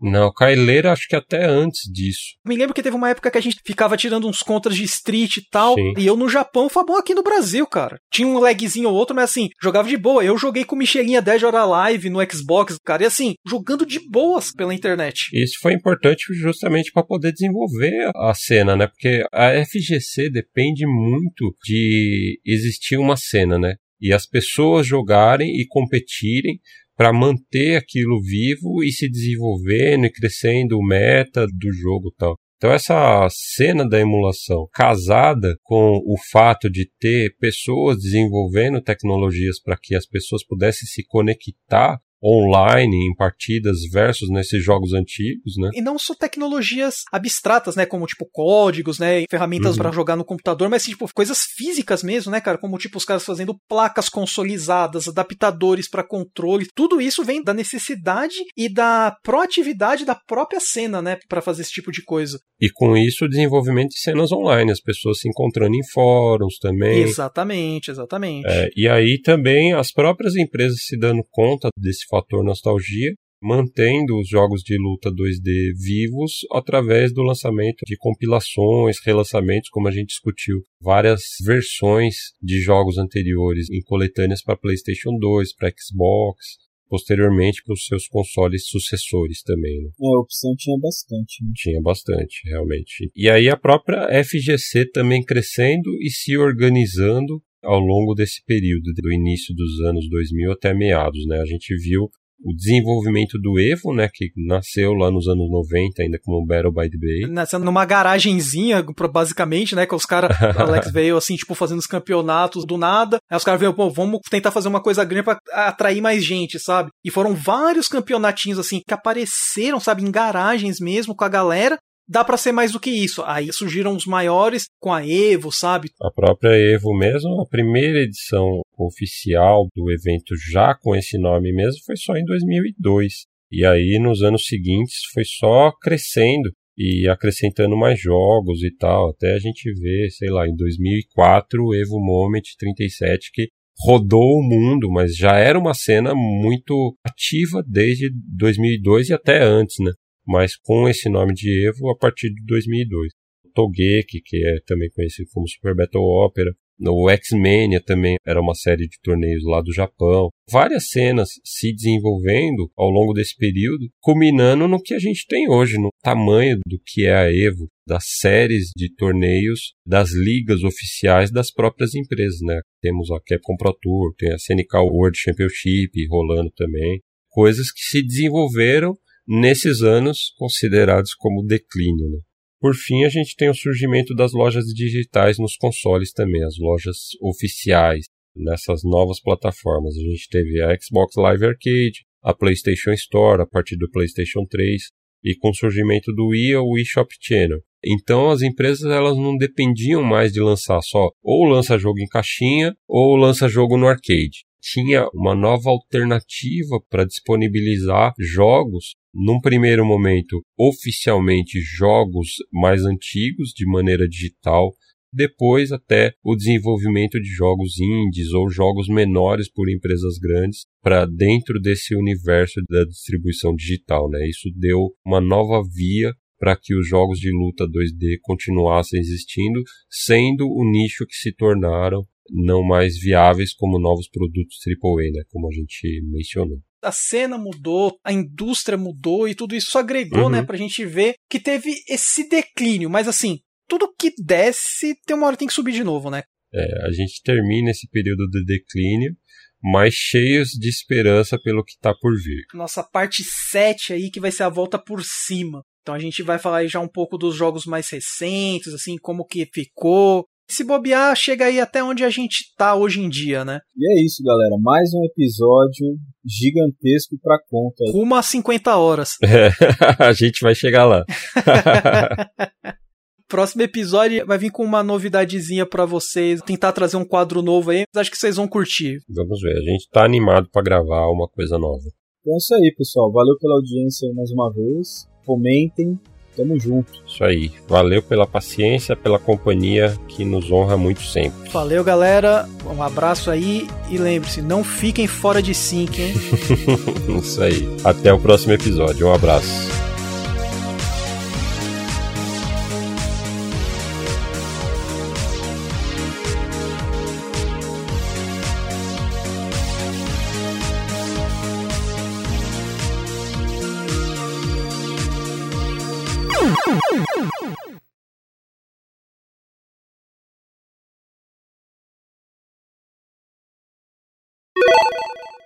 Bagulho já foi texto confirmado assim Não, de não tudo foi, os não. bagulho que tem. Eu tô. ah, Tá Mano, tá tudo desde... escrito lá no post do, do, do Videogame Perfection, Ah, cara. então tá bom, tá bom. dificuldade. Bora, eu vou começar da onde essa porra agora? É, pô, pergunta. Achou o Fabão. Eu tô procurando ainda. Deixa eu marcar aqui. Fabão, é Pronto, sua, tá é sua obrigação ter isso de memória. É. Se cai uma prova lá na Capcom lá e pergunta isso pra você. Aí você vai ver que não tem ninguém da Taito, cara. Não tem, não, não tem tipo, uma empresa Taito acreditada. Mas isso os Ok, caras desmamam. encontrei isso na internet sobre Que a é essa vai ver velho? empresa parto. Beijo. Ai, cara.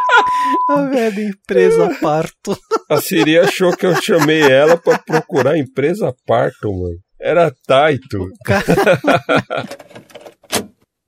Caralho, você não sabia que o Second Impact tem 16 por 9, Mimi? Não sabia não, cara. É o único da CPS3 que tem 16 por 9 nativo. Na CPS3? É. Como? Você escolhe na BIOS. Não sabia não, velho. E na versão de 30 anos você pode jogar assim também. Vou jogar agora. Termina o podcast aí. Falando em colar, Vamos ver o copo meio cheio. agora eu vou colar os meus lábios, que eu nem quero falar desse jogo agora. o Cheguinha tá muito p... To- toda vez tem a ver com, com King of Fighters. E aí eu queria dizer umas palavras aqui, porque não, o Gel merece aqui toda a nossa configuração. É... eu ia falar configuração, em vez de falar consideração. Eu não sei mais falar. Os personagens são gigantescos. É... Corta o que eu tô falando, que eu já tô bem louco. O que, que você tá falando? Tava certo, os personagens são, cara. aqui. Mas o que, que você tá. 3, Os 2, 1. personagens são gigantes.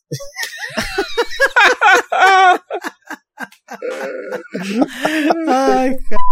Eu não, eu não tenho um follow-up pra isso. tá? Beleza, pode deixar nos personagens são gigantes. Deixa, deixa eu- que nós assume. Deixa que daí. nós assume. Mano, vamos dormir, vai. Amanhã nós gravamos isso aí.